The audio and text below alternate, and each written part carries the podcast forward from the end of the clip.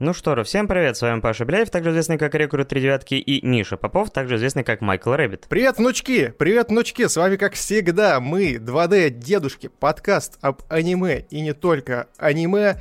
Сегодня у нас воскресенье, ну, а, соответственно, каждое воскресенье мы, не изменяя ни себе, ни, соответственно, нашей аудитории, мы запускаемся с прямым эфиром на нашем Twitch-канале. Э, естественно, 17 эпизод по счету. 17 эпизод, ребят. Рады вас всех видеть. Подходите потихонечку, располагайтесь, запасайтесь вкусняхами и чем-нибудь, естественно, не только съестным, но и что вы можете подвыпить. Вот, и добро пожаловать! Что у нас, Паш, на этой недельке нас заставляли смотреть. Точнее, не на этой недельке, а целых две недели, потому что у нас неожиданно, нежданно, негаданно отвалился, к сожалению, а, промежуточный выпуск по техническим причинам. У меня тут оборвали кабель оптоволоконный, и три дня его восстанавливали, поэтому, к сожалению, не смогли мы записать этот выпуск. Да, но зато мы записали вместе с подкастом «Маскульт» выпуск трехчасовой, огромный, про историю франшизы покемон, который насчитывает более 25 лет. Мы готовились довольно активно к этому подкасту, но собирались записать еще и промежуточный выпуск. Но, опять же, да, не срослось.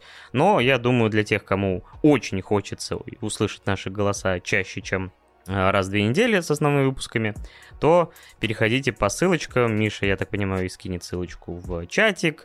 И мы еще записали заглушку, э, которая отправится на все наши площадки, где подкаст э, релизится. Там будет, опять же, тоже всякие ссылочки на подкаст Маскульт. Так что заглядывайте, передавайте привет ребятам. Э, спасибо, что они нас позвали. Было очень клево и душевно. Ребята, переходите, слушайте эпизодик. Не зря старались. Вот, мне в целом, я послушал перед подкастом. Прям вообще очень душевненько с, с ребятами посидели. Андрей, Гриша, респект еще вам, если вы вдруг будете слушать это все дело э, в записи, либо же сейчас вдруг неожиданно залетели к нам на стримчанский. Очень рады были с вами побеседовать, очень рады были с вами поностальгировать, вообще прям офигенно. Ну и еще классно то, что у нас получилось все-таки уложиться в некий тайминг и выйти к, ко дню покемонов. Сегодня же день покемонов у нас, неожиданно. Поэтому само то, как раз-таки после нашего прямого эфирчика, залететь и послушать трехчасовую ностальгические, э, трехчасовые ностальгические бредни э, четырех дедов, которые сидят и э, на протяжении трех часов такие, а помнишь, а помнишь? О, да, да, помню. И вот так вот примерно на протяжении трех часов. Если хотите послушать вот наши вот такие вздохи, то идите туда. Да. Ну и переходя к основным темам, э, которые нас, опять же, заказали, то у нас э, сегодня следующие истории. Во-первых, мы хотели уже с опозданием э, рассказать про Uncharted, потому что мы его вдвоем посмотрели, ну, в разное время, но оба э, глянули. Ты слушай, как ты резко прям, знаешь, этот э, вот этот весь э, шиперинг, который мог между нами произойти после твоих слов, ты прям резко его обрубил, конечно. Очень грустно. Сейчас все шиперы такие, блядь. Нас, по-моему, и так этого хватает добра. А вот чего нам не хватает, так это полнометражек, потому что в этот раз у нас одна полнометражка, это «За облаками Макоты Синкая», и еще э, короткометражка тоже, от него же «Голос далекой звезды». То есть после, э, собственно говоря, твоего имени мы продолжаем, э, ну как сказать, знакомиться или скорее повторно знакомиться с его творчеством, потому что за облаками я смотрел, ты вроде тоже, а вот голос далекой звезды я до этого момента не смотрел. Ну а также у нас есть две э, сериальные темы, которые были заказаны в прошлый раз. Это «Меланхолия» Хару... Харуки Судзуми и Fate Unlimited Blade Works то есть экранизация одной и одного из рутов э, новеллы визуальной Fate State Night. Но также ты хотел еще там кое-какую тему поднять в начале. Да, да. Но перед тем, как, э, собственно, приступить к нашему шоу, так сказать, еженедельному практически, особенно если вы слушаете нас записи, э, я хотел бы затронуть одну такую небольшую тему, ну и, соответственно, э, также вам дополнительно напомнить то, что у нас происходит в прямом эфире голосование за тайтл, который мы будем смотреть дальше. Соответственно, принимаются донатики и, соответственно, тот тайтл, который выбрался на первую строчку по донатам в совокупности, он уходит на просмотр автоматически, а места со второго по шестое мы в конце этого прямого эфира будем выбирать совместно. Вы будете голосовать за пашкоины или за голоса у нас в этот раз будет отдаваться? Ну, посмотрим, потому что я, знаешь, постоянно объявляю о том, что пашкоинов не будет, а сам их на автомате включаю. Э, посмотрим. Поэтому как, как моя память сработает, дедовская. Ну, хорошо, хорошо. Посмотрим, как сработает. Но, в общем, можно будет в конце э, прямого эфира проголосовать либо пашкоинами, либо просто своим голосом, который очень важен для нас, естественно, как и любой другой, э, проголосовать за второй тайтл, который мы будем разбирать через две недельки. И, соответственно, также хотелось бы э, поднять такую непростую тему, которая сейчас, э, как бы мы не могли от нее отделаться, мы отделаться от нее не можем, а, потому что ситуация действительно сложная сейчас, политическая и экономическая, как в нашей стране, так и в дружественных странах, которые, за которых мы тоже сидим и очень сильно переживаем. А, к сожалению, точнее даже к счастью, мы не политический подкаст, то есть мы будем проводить для вас полноценное шоу, потому что действительно сейчас в этот непростой период очень важно отвлечься. И любой развлекательный контент, как мне кажется, э, хоть немножечко, но будет разбавлять весь этот ужас, который творится сейчас извне. И также я хотел бы вместе с Пашей заявить о том, что э, все донаты, которые будут приходить э, на протяжении этой трансляции, которые будут учитываться, естественно, в голосовании за тот или иной тайтл, они будут отправлены непосредственно на помощь пострадавшим, как украинской стороне, так и российской стороне в том числе. Да, мы хоть и не политический подкаст, но мы за мир, за переговоры, договоренности, поэтому пусть будет мир после вот этих слов можно, в принципе, начинать наше шоу. И начну я опять же, не с такой уж э, хорошей, конечно, темы, но я думаю, мы из нее сделаем очень интересные выводы, и Паша в этом мне поможет. Кто не знает, кто не знает, Паша Павел Беляев, мой соведущий, многоуважаемый и мой горячо любимый друг, владеет э, каналом на Ютубе, посвященным реакциям. Он снимает реакции на различные видосики, канал называется «Твои любимые реакции», который разросся просто до каких-то невероятных масштабов. Я думаю, Паша сам расскажет. И мне вот хотелось бы начать со следующего вопроса. Паш, как ты вообще вот э, решил прийти к реакциям? Почему ты стал реакционером именно? Я просто сто лет потребитель э, реакций. Я постоянно смотрел еще во времена, мне кажется, господи, когда я начал смотреть, мне кажется, был год 15-16, то есть когда э, в самую активную фазу там входил, например, «Игра престолов», и уже тогда я искал, по-моему, запросы из разряда там реакция на там красную свадьбу, хотя мне кажется, это было еще раньше. И, и мне кажется, что во многом, кстати, та же самая «Игра престолов» и вот эти шокирующие моменты сериала стали катализатором развития этого жанра. Хотя я всегда считал, что Вообще этот жанр, хоть он и паразитирующий, ну, тут я спорить не буду, но при этом это все равно такая потребность людей в получении взаимных эмоций, то есть и даже без вот этого формата на YouTube или где бы там ни было, всегда люди стремились к тому, чтобы батя вам обязательно показывал свой любимый фильм детства и смотрел, скорее всего, там на вас, ну, поглядывал, типа, как вы реагируете на тот э, или другой его любимый момент из фильма. Это знаешь, или сидел такой, типа, ща-ща-ща, погоди, сейчас будет вообще охуенный момент. Да-да-да, то есть, или ваш друг, или там еще кто-то. То есть я, я сам помню, включал, например, некоторые игры своим друзьям, которые меня особенно вводили в состояние восторга, и я включал там им, показывал, давал геймпад в руки, чтобы они хоть как-то прочувствовали, особенно в тех играх, где вот именно начало такое прям очень мощное. Это, кстати, например, Uncharted 2, который сегодня мы так или иначе э, упомянем еще раз. Так что я всегда считал, что этот жанр, люди делятся эмоциями друг другу. От музыки, фильмов, сериалов, аниме и каких-то других жанров. И поэтому я всегда считал довольно позитивной штукой. То есть это не когда вот эта реакция на всякие разоблачения или еще что-то, а вот именно просто там э, какой-то ролик занятный или еще что-то. И мне поэтому всегда нравилось это смотреть, а потом в какой-то момент я решил этим заняться. Сначала делал реакции на трейлеры на своем канале, который уже тоже не существует. Ну, в смысле, не, не обновляется давно твой любимый канал, где я обзоры фильмов делал.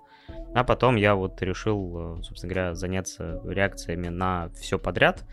Открыл для себя огромное количество с помощью своего комьюнити, огромное количество классных каналов, и вот занимался этим три года.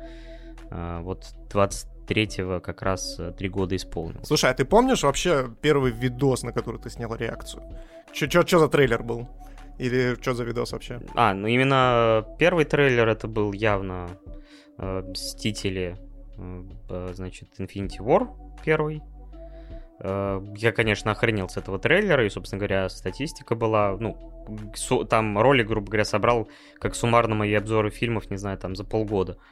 А когда я начал уже уходить в отдельный канал, то первым роликом был как раз реакция на Мармока, потому что я Мармока давно смотрел, мне он нравился. И поэтому я с него начал, как раз-то вот, да, было три года назад.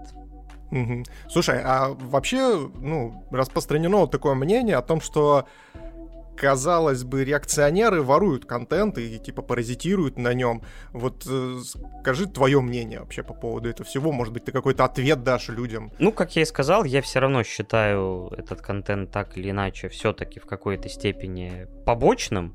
То есть люди все-таки как бы э, записывают реакции на уже существующий контент, в который там вложено огромное количество сил и времени. И поэтому я понимаю, что, что некоторые люди негативно к этому относятся, считают, опять же, этот реакции, ну, реакции паразитирующей штукой. Вот, получается, что не без этого. Хотя есть и обратная сторона, что благодаря, когда, например, контент, э, то есть э, хороший, и там на него делаются реакции, то это помогает зрителям, которые чисто хотят смотреть какого-то реакционера, они для себя могут открыть, э, ну, тоже новые каналы, и я читал в комментариях, люди тоже иногда писали, что я там благодаря моим реакциям они открыли там такой-то канал, секой-то канал и начали смотреть их активно.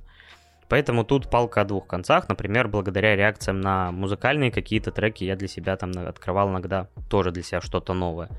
Поэтому сказать, что это позитивное или негативное, вряд ли. Это просто та часть, которая, как я сказал, так как это естественный процесс, то есть, ну, людям иногда хочется узнать, например, там, типа, ну, посмотреть реакцию там на их любимую музыку там или на лю- моменты из сериала или фильма. То есть это просто естественная вещь, э, но вот, конечно, в иерархии, э, само собой, то есть я там тратил условно там час времени там на одну-две реакции, то, чтобы смонтировать и выложить. А человек, э, который делал изначально контент, мог делать это там десятки часов. Само собой, это несоизмеримые Потому что я и сам, когда делал обзоры фильмов, я тратил там не менее 4-6 часов на обзор. Ну, кстати, вот ты затронул тему как раз-таки производственных, мощностей, а расскажи, насколько вообще сложно создавать реакции. Ну, то есть ты вот говоришь, потратил час, но это, то есть час чисто на то, чтобы сесть и одним дублем записать, или ты записываешься несколькими дублями, или как это происходит?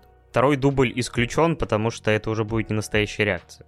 То есть иногда меня обвиняли в том, что я типа уже посмотрел ролик, какие-то, не знаю, комментарии написал, а потом сел записывать, и реакции типа там не настоящие. Нет, я всегда смотрел, само собой, там за редким исключением, когда иногда мне там типа из разряда зап... начинаешь записывать и понимаешь, что у тебя там звук шкалит. И такой, а, ну блин, ладно, там заново. Но вот именно повторно я записывал, может, один-два ролика только. Там, опять же, из-за технических каких-то косяков. А так это был всегда один дубль. Ну, то есть получается то, что ты любой ролик откладывал до последнего для того, чтобы сесть и на камеру, получается, не только его посмотреть впервые, но и еще дополнительно как-то эмоционально отреагировать на это все. Да, потому что, ну, эмоции в этом жанре все. Типа, если твои эмоции, ну, как бы не настоящие, то нахрена вообще эта штука? То есть, ну, кому-то, может быть, и нужны. То есть, ну, на самом деле, я поэтому считал себя таким реакционером нишевым, Потому что, ну, реально иногда, если ролик не вызывал у меня каких-то сильных эмоций, я сидел молча, там, типа, иногда выдавая какие-то комментарии, когда они у меня появлялись. Поэтому я не самый, что называется, эмоциональный человек, и поэтому, да, если меня ролик цеплял, то были и смех, и какие-то забавные, может, средней забавности комментарии, или что-то еще, но вот это вот напрямую зависело там от настроения, от э, и того, что я смотрю. А, ну и ты еще говорил о том, что ты записывал реакции преимущественно на то, что тебе самому нравится, то есть ты никогда не записывал да, реакции на то, о чем тебя просили, например. Не, ну, само собой, смотрел. Иногда бывало так, что не все 100% э, того, что я записывал, это было то, что мне на 100% нравилось, что типа от, ну, от чего я был в восторге. Некоторые ролики мне в целом были окей, а, но я понимал, что люди ну, меня иногда просят активно, то есть а, им нужно получить, и я делал это в угоду людей, потому что, ну, типа, они получают удовольствие. То есть, ну, а, я такой, ну ладно. То есть, например, так я смотрел, вот, э, там, внутри Лапенко, мне нравился в целом ок, но, например, э, я понимал, что, например, на третьем сезоне как-то мне это немножко не, не так заходит. Ролики там длиннющие, у меня как бы эмоций особо нету.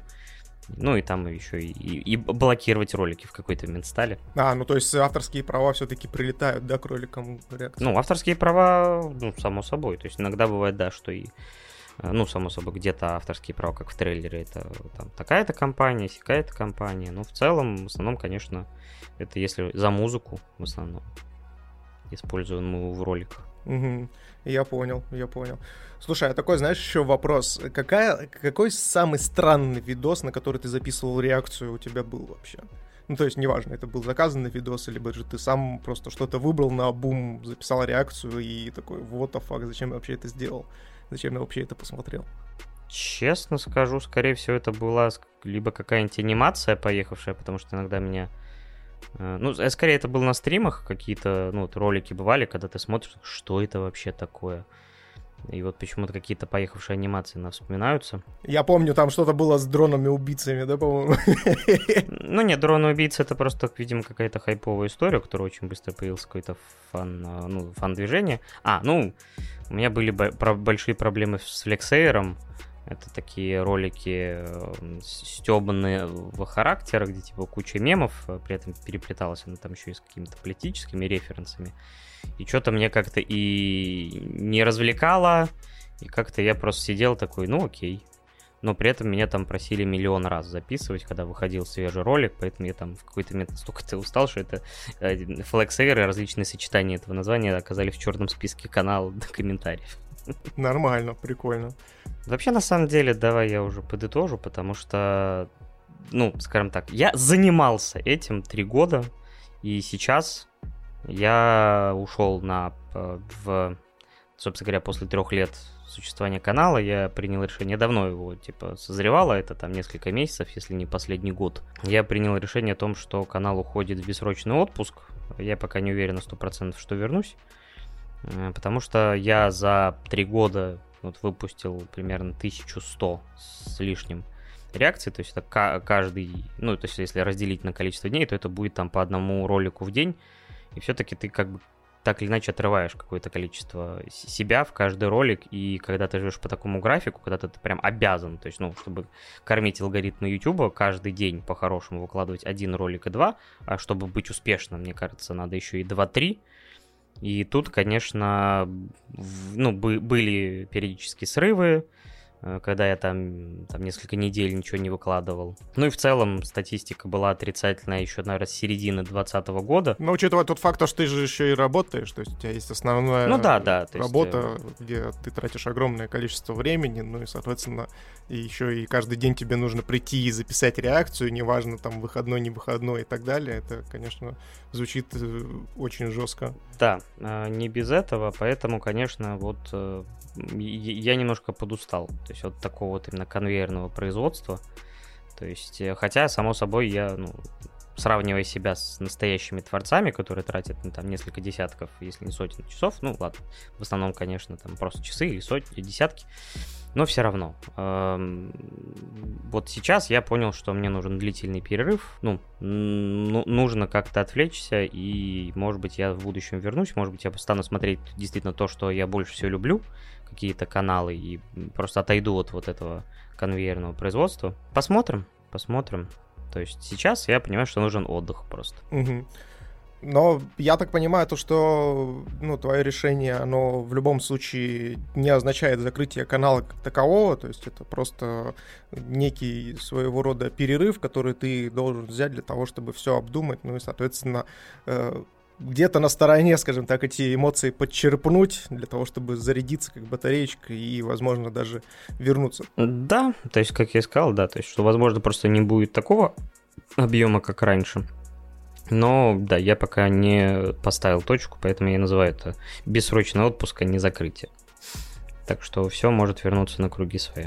Ну, я думаю, то, что многие, кто сейчас смотрит, в принципе, нас на Твиче в курсе всего, что происходит вокруг твоих любимых реакций, и Паша там еще в текстовом варианте тоже дополнительно расписывал всю эту историю, то есть мы не могли просто обойти эту тему стороной, потому что, ну, во-первых, Э, Паша уже достаточно давно этим занимается. Во-вторых, как я уже сказал, о том, что у нас есть огромное пересечение, то есть Паша на аудитории смотрит на наш подкаст в том числе. Ну и, соответственно, еще также важно э, сказать о том, что Э, подкаст никуда не денется, подкаст останется, дедушки продолжат вас радовать, то есть э, пауза касается конкретно э, только канала на Ютубе, вот, а в остальном все остается, в принципе, по-прежнему. Если Паша сейчас мне неожиданно не скажет о том, что нет, слушай, я тут подумал.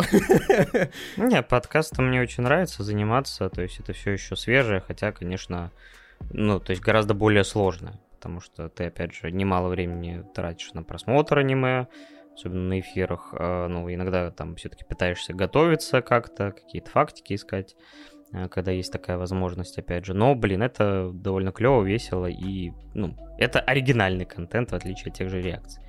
То есть, ну, по крайней мере, сейчас совмещать эти два занятия тяжело. Слушай, такой хотел тебе, наверное, финальный вопрос задать по этой теме.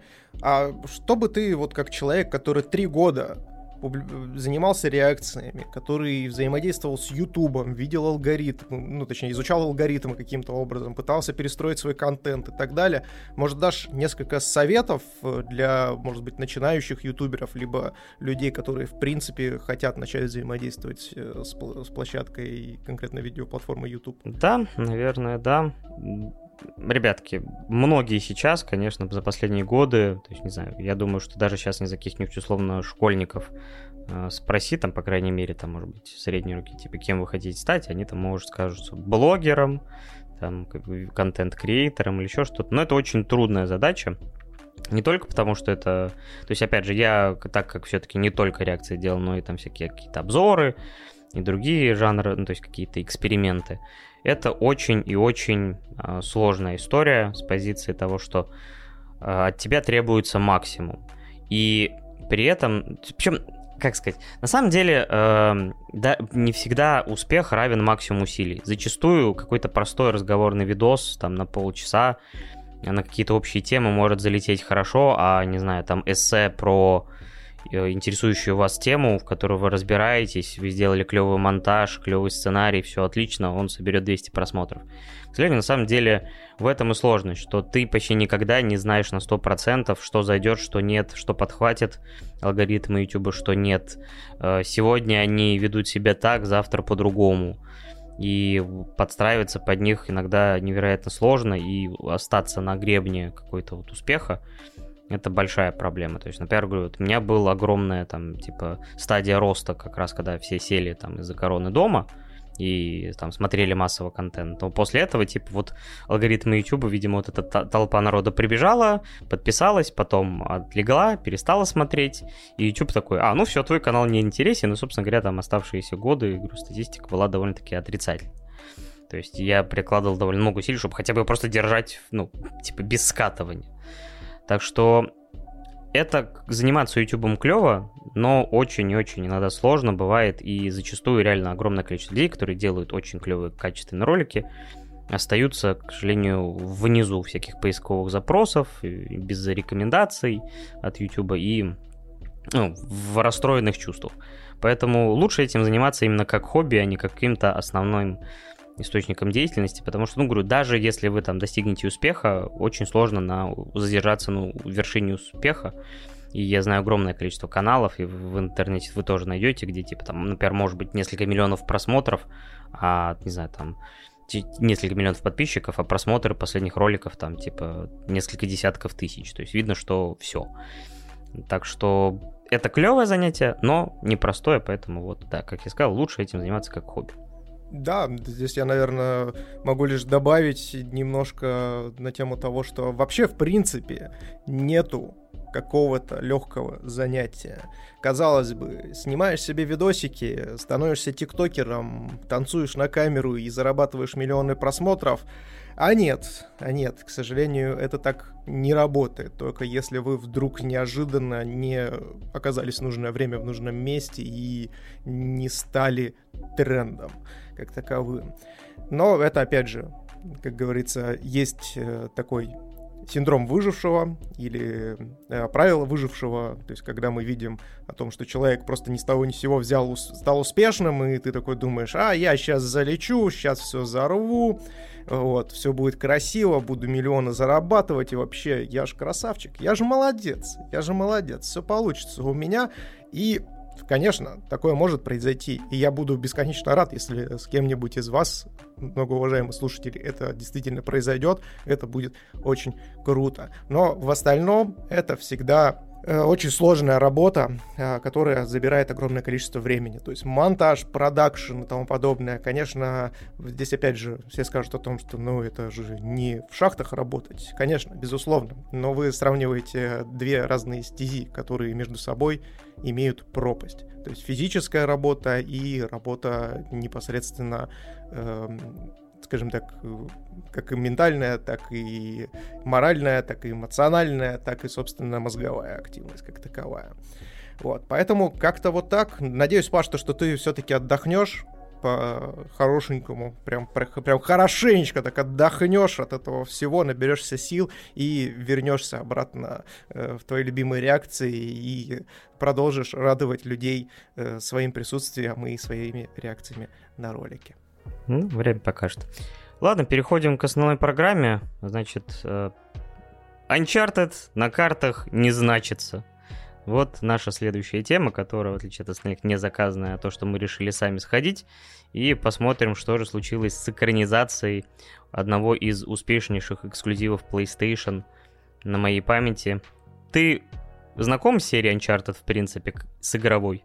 А, да, конечно, я же, как это сказать, латентный санебой.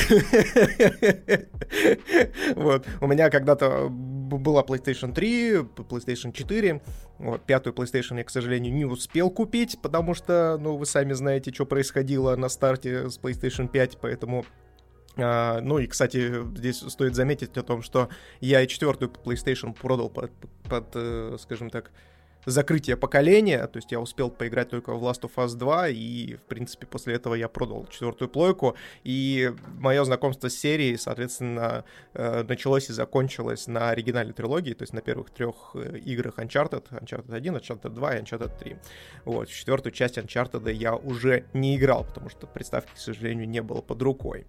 Вот, а у тебя, Паш, как? Я, насколько знаю, у тебя же есть и пятая плойка, и четвертая у тебя была, то есть ты, наверное, во все Uncharted переиграл, и тут сидишь сидишь как гуру, молчишь, такой, ха, три части он-то поиграл, ха, ну ты даешь, конечно, лох.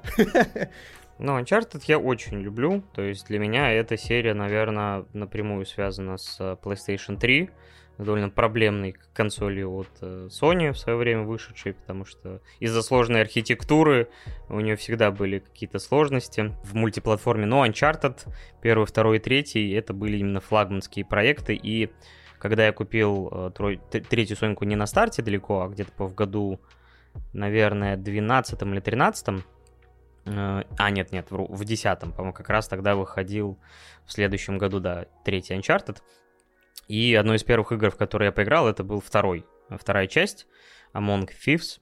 И это был чистый восторг. Эта игра моментально стала у меня одной из самых любимых вообще, за которые я играл в принципе. То есть тогда я рисовал себе топ-3 игр в своей жизни, как черепашки Мутанты Ниндзя 3, Манхэт... проект Манхэттен с Дэнди, э, Half-Life 2 и Uncharted 2 как раз. Ну, единственное, наверное, э, в Half-Life 2 я ставил выше Uncharted 2. Но я проходил его, перепроходил, выбил платину, хотя редко этим занимался. То есть для меня эта игра была вот идеальным приключенческим проектом с охренительной постановкой, и всегда, конечно, казалось естественным, что когда-нибудь он окажется на больших экранах, хотя всегда я осознавал, что, блин, тот э, уровень постановки, который они делают в играх, на экране, на большом, просто будет либо очень дорого, либо как-то вот немножко по-дурацки может смотреться. То есть то, что в игре выглядит э, хорошо, не всегда на большом экране выглядит гармонично.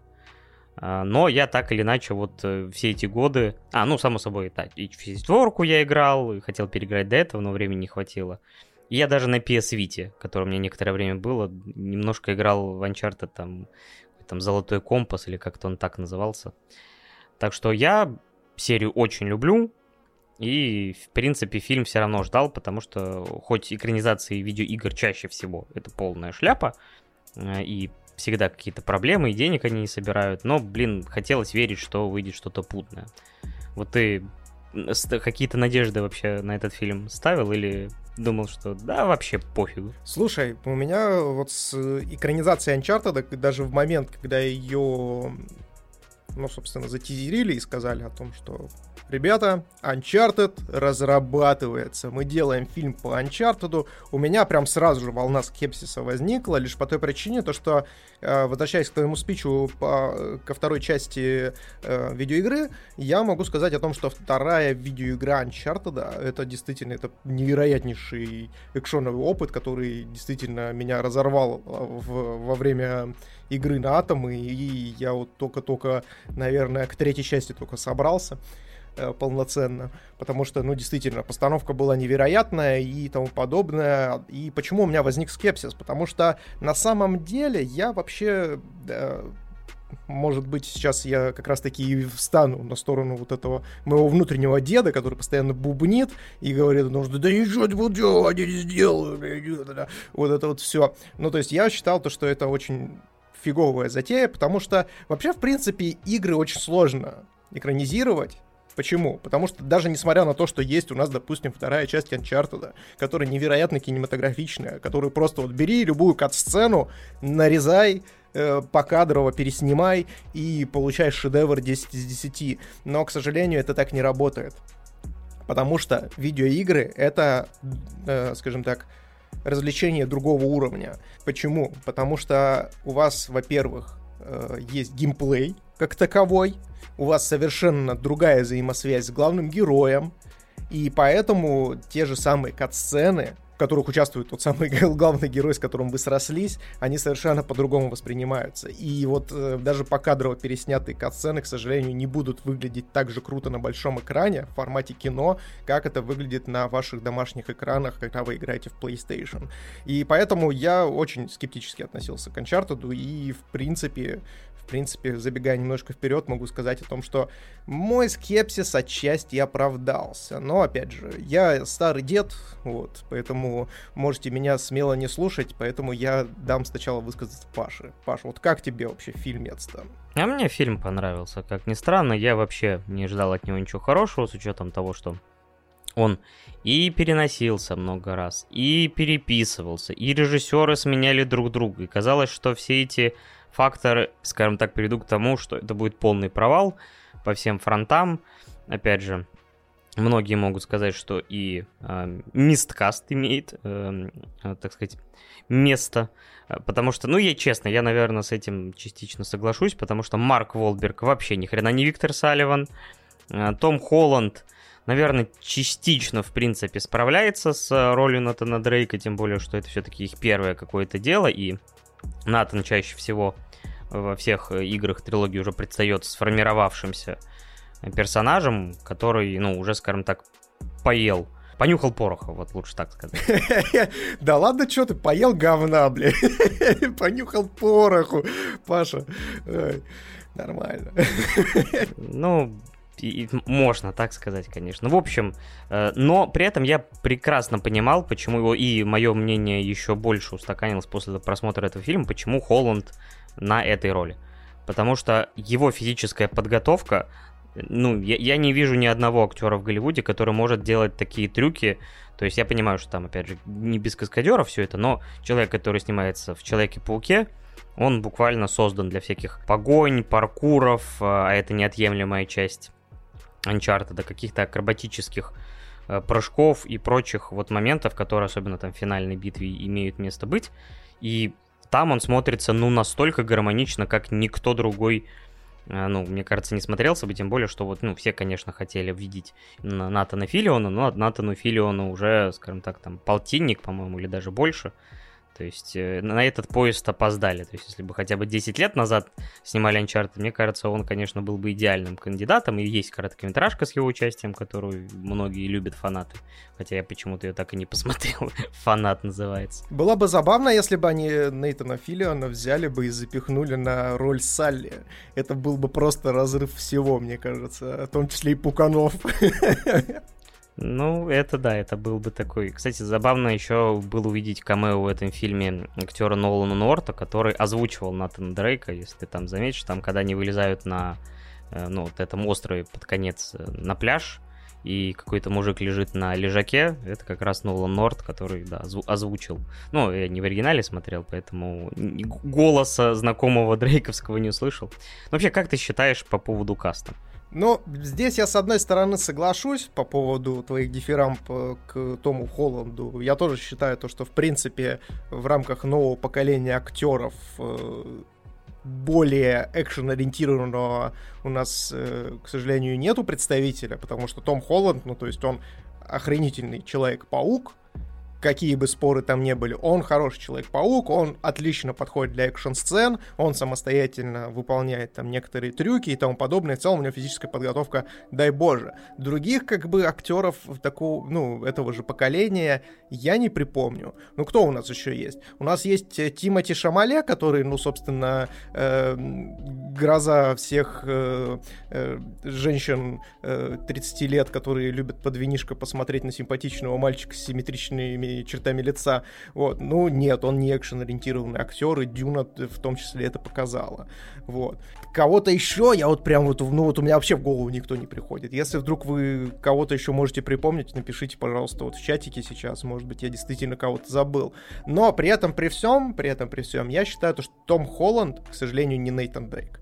То есть э, я считаю то, что в фильме Uncharted что Том Холланд, э, что непосредственно Марк Уолберг. Кстати, интересно, интересный факт, что Марк Уолберг изначально э, шел пробоваться на главную роль он хотел сыграть Нейтана Дрейка, но ему сказали о том, что не, прости, мы возьмем Тома Холланда, а ты будешь у нас Салли. Вот, и, собственно, и Марк Уолберг тоже абсолютно не Салли, то есть если мы берем, допустим, э, прописанных персонажей из э, видеоигры и, смот- и сравниваем их напрямую с э, персонажами, прописанными в фильме Uncharted, это абсолютно разные. То есть если, допустим, Том Холланд еще хоть как-то худо-бедно за счет вот юмора может, ну, там, можете показать казаться о том, что это молодой э, э, тот же самый Дрейк.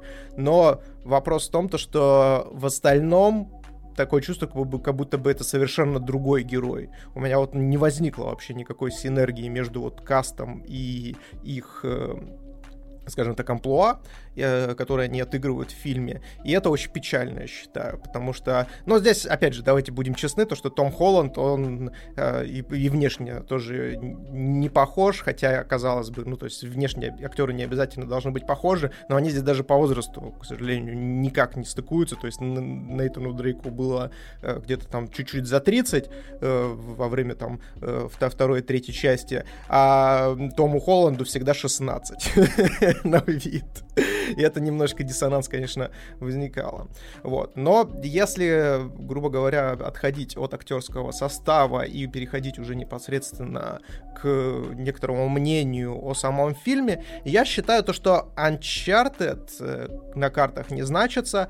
Это хорошее, крепкое приключенческое кино, но все портит Uncharted в названии. Если бы не было никакой привязки к Uncharted, то это, возможно, был бы такой очень даже неплохой приключенческий фильм уровня там круиза по джунглям, возможно, даже там э, Сокровищ нации, хотя Сокровища нации я ставлю выше Uncharted, да, мне больше нравится этот фильм. Э, вот. Но при этом он был бы очень даже неплох. Но если мы, опять же, возвращаемся и смотрим то, что там есть упоминание Uncharted, как фильм Uncharted, это кино очень плохое.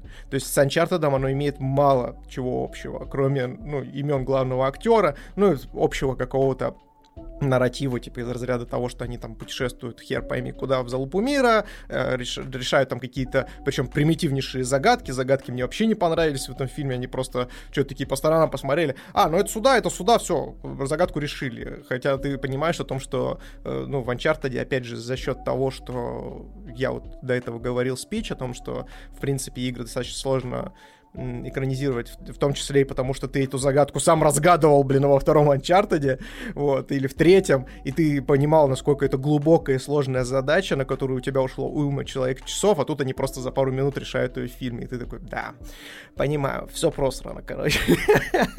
Но при этом, при всем, при этом, при всем, э, фильм не лишен очень интересных э, экшн-сцен, вот, особенно, что происходит там в финальной третьей, это, конечно, вообще отдельный сорт героина. Вот. А как тебе в целом, Паш, вот э, в плане конкретно, если мы говорим про сам фильм, ну, то есть и экшен составляющую в том числе. Ну, разреши не согласиться полностью, потому что я на самом деле считаю, что там есть все, за что я полюбил Uncharted. Просто оно сделано немножко, ну, не так с учетом, опять же, специфики и не на том уровне юмор есть, и он мне в целом понравился. То есть анчартедовские диалоги, конечно, опять же, написаны, мне кажется, получше и погармоничнее, все эти подколки персонажей, но, честно говоря, пикировка Салли и Нейта здесь мне доставила определенное удовольствие, некоторые шутки вполне себе позабавили, хотя опять же, не говорю, что это какой-то высокий уровень. Не, ну смотри, я здесь просто сразу же э, попробую тебе парировать, просто вот смотри, допустим, Салли и Нейт, они в игре выпол... ну, отыгрывали роли ученика и учителя, по факту, потому что Салли такой очень прожженный, опытный, действительно расхититель гробниц, если можно так выразиться. Ставь лайк, если понял отсылку. Хотя лайков на Твиче нет, и, в принципе, в подкастах тоже, но ладно, напиши что-нибудь в комментариях, хорошенько. Вот. И, и, соответственно, он выступал чуть ли, знаешь, э, не каким-то крутым наставником, чуть ли не отцом для Нейта, и постоянно там доставал его из разных передряг, всячески ему показывал показывал, что так вот не делай, а вот так делай. И вот за счет вот этой химии, мне кажется, как раз-таки достигалась вот эта вся история. Но в фильме этого вообще нет.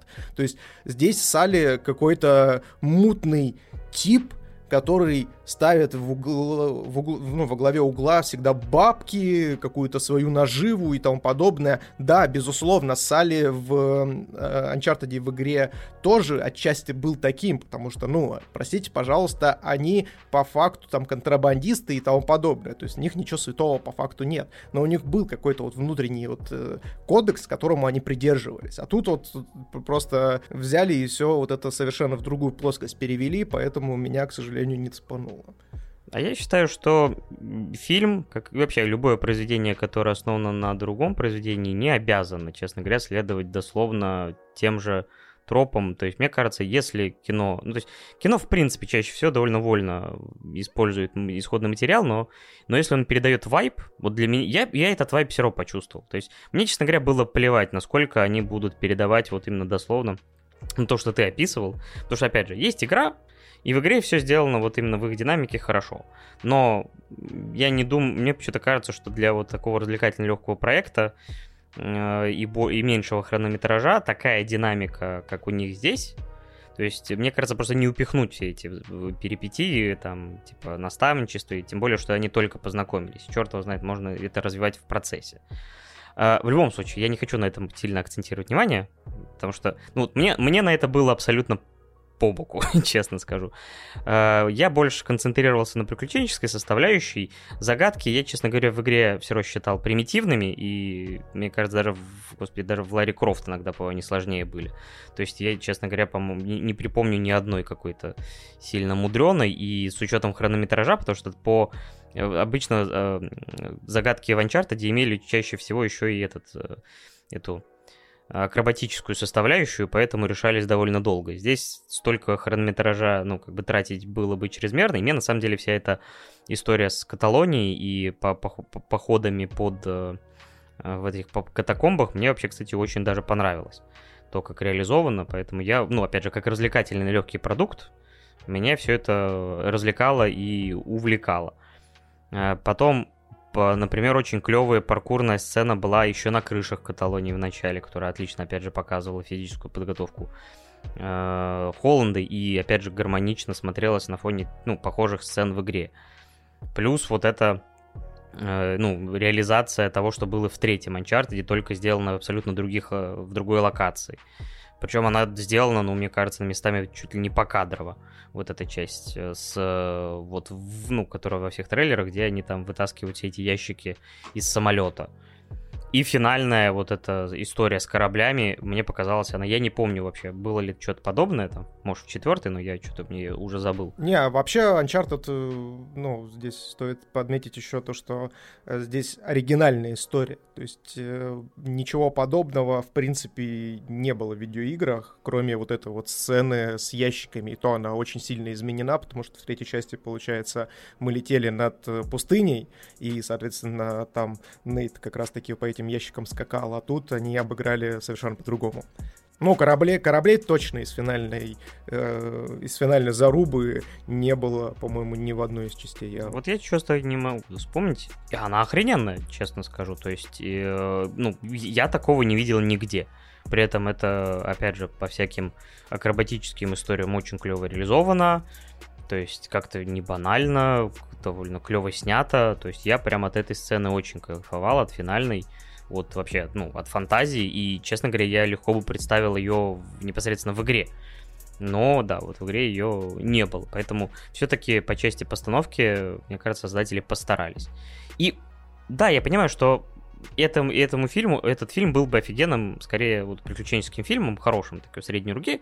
Классно, я такой отличным, хорошим средней руки в одном предложении. Охеренное говно просто. Да. Вот, но я не знаю, говорю, я вот шел на него без каких-либо надежд, и получил довольно вот складно скроенное вот приключенческое кино, которого преступно мало сейчас, поэтому ну, довольно неплохие сборы, которые, конечно, мне кажется, не без участия Тома Холланда, который после очередного Паука, наверное, на пике карьеры, хотя в последнее время, мне кажется, все-таки имена актеров уже не такую роль играют. Я просто хорошо провел вот эти там полтора, ну, два часа, по-моему, сколько там, чуть меньше двух часов. Поэтому вот я остался доволен. Э, при том, что как бы я должен быть очень требовательным к экранизации одной из своих любимых игр. Но, как ни странно, вот э, со всеми этими «но» и допущениями я остался доволен. И, ну, все-таки рекомендую его посмотреть, может быть, не в кинотеатре, но, мне кажется, просто глянуть вполне себе неплохая затея. Ну, да, если вы, как я и сказал, о том, что забудете, что в названии есть приписочка Uncharted и вообще как-то фигурирует название этой игры, э, то, да, в принципе, вот от финальной трети я получил прям офигеть какого удовольствия. То есть, несмотря на то, что она максимально абсурдная, максимально отбитая, ну, там, в плане, э, естественно, какой-то там физики, либо намека на реалистичность, но при этом она снята вот масштабно, и вот как раз-таки вот в финальной третьей я прочувствовал какой-то вот этот вайп немножечко анчартедовщины, эм, который вот меня э, очень сильно э, поразил там во второй и в третьей части видеоигры, например. Но э, если вы действительно фанат Uncharted, то я бы вам, наверное, все-таки не советовал его смотреть. Просто забудьте про его существование, потому что у вас э, будет очень и очень и очень тяжелый просмотр, который будет сопровождаться периодическим возгоранием. Э, потому что, как я уже и сказал, то, что они переделали главных героев, переделали их мотивации, соответственно, вот это пока будете все сращивать, вы, скорее всего, не сможете перекрыть свои негативные эмоции позитивными э, в плане экшена и постановки, который здесь на самом деле, как Паша и правильно заметил, на уровне. И я это подтверждаю, то, что он на уровне, он снят неплохо. Вот. И поэтому, что ты, Паша, ставишь-то в итоге Uncharted? Я ему ставлю восьмерку. Семь с половиной, восемь запросто вообще. Окей, окей. Я со своей стороны Uncharted поставлю 6. То есть это крепкое среднее кино, которое, в принципе, можно посмотреть, если, опять же, забыть про некоторые моментики. Да. А единственное, последнее вдогонку скажу, что вот Хлоя зато хорошая. Да, Хлоя шикарная. Слушай, Хлоя вообще, да, действительно, слушай, как мы ее упустили-то. Хлоя просто охеренная. София Т. Тейлор Али идеальное попадание просто. Она вот... И самое интересное то, что ее характер практически не изменили. И это очень радует меня. Она прям, она прям звездочка этого фильма. Я надеюсь, что все-таки фильм на самом деле соберет, и я увижу продолжение, и ее в том числе в продолжении. Мне кажется, все-таки определенный потенциал у этого есть. Хотя вполне возможно, что это будет повторение какого-нибудь Венома, когда такой получаешь какое-то удовольствие от первой части, думаешь, ну, во второй части станет лучше, а потом выходит Веном 2. Да, учитывая причем, что все-таки права на все это принадлежат Sony. Ну, мне кажется, кстати, я, ну, я честно вот что забыл сказать, что мне кажется, что э, успех Венома дал определенную вот формулу успеха для Sony, то есть это есть формула Marvel, а есть, похоже, формула Венома и часть этой формулы в Uncharted тоже видна. Да, коричневенькая такая часть, которая выпирает обычно с задней стороны. Ну что, да, короткометражки начнем э, из заказанных. Это «Голос далекой звезды». Значит, это короткометражка Синкая, которая Э, была аж в, снята в 2002 году, ну, по крайней мере, э, зарелизена, и которую можно назвать, знаешь, там, типа, Хидео Кадзима Гейм, потому что Хидео Кадзима отличается тем, что в титрах он э, свое имя указывает, не знаю, там, минимум, мне кажется, раз 10, потому что он и сценарист, он и режиссер, он и геймдизайнер, он и создатель. То же самое здесь. Ну, здесь короткометражка, поэтому это не мудрено, но у него там... Он и озвучил, по-моему, героя, одного из э, двоих. Он был режиссером, сценаристом, опять же, там аниматором, то есть у него там продюсером, там 5, 6 или 7 должностей. Мне нравится, что э, Хидео Кадзима — это человек-оркестр, который просто залетает такой, так, я сценарий напишу, вот, и на губе сыграю, это в саундтрек войдет в расширенный блюреевский. Вообще, и просто человек э, гений, гений, действительно. Да, и история рассказывает здесь такая незамысловатая, но при этом э, фантастическая, то есть э, это пол... Это, о, о, знаешь, тут очень срослись два явления, которые мне казалось вообще несовместимы. То есть, типа, на дворе 2046 год, если мне правильно знает. Э, при этом э, первые вступительные сцены — это обычная школьный, обычный школьный антураж, кнопочные телефоны из начала 2000-х, но при этом тут же на фоне там какие-то роботы, космические корабли, путешествия. И в этой истории, значит, главная героиня, э, школьница, она э, влюблена в парнишку, то есть обычная история любви, но при этом она спустя год отправляется, то есть она там то ли поступает э, в училище, там еще что-то, но, в общем, она отправляется в космическое путешествие, сначала на Марс, управляет мехом, и она посылает из космоса парню смс э, которые, само собой, с учетом расстояния, причем, опять же, не смс а имейлы, потому что, по-моему, в Японии это не распространено, как показал мне врата Штейна. Вот, и они доходят спустя какое-то длительное время. И чем дальше она отправляется, тем каждое новое сообщение будет э, приходить с огромной задержкой, и на этом, в принципе, построена драма «Любовь сквозь э, время». То есть уже тогда Макото Синкай, в принципе, и, и, и одну, и такую концепцию, в принципе, прорабатывал. Вот э, давай просто сразу начнем с того, что вот как тебе эмоционально откликнулась эта история или нет за эти 25 минут, которые она длится? Я вообще немножечко в шоке, потому что я неожиданно понял то, что не нужно было смотреть «Интерстеллар», достаточно было всего лишь 25 минут посмотреть вот эту полнометражку и, в принципе, все понять. «Интерстеллар» не нужен. Смотрите «Синкай», ребят. Вот, дело такое. И, э, честно, если говорить прям откровенно, то я не могу сказать то, что прям сильно, конечно, откликнулось у меня это произведение в, у меня в эмоциональном плане, но очень прикольная история сама по себе.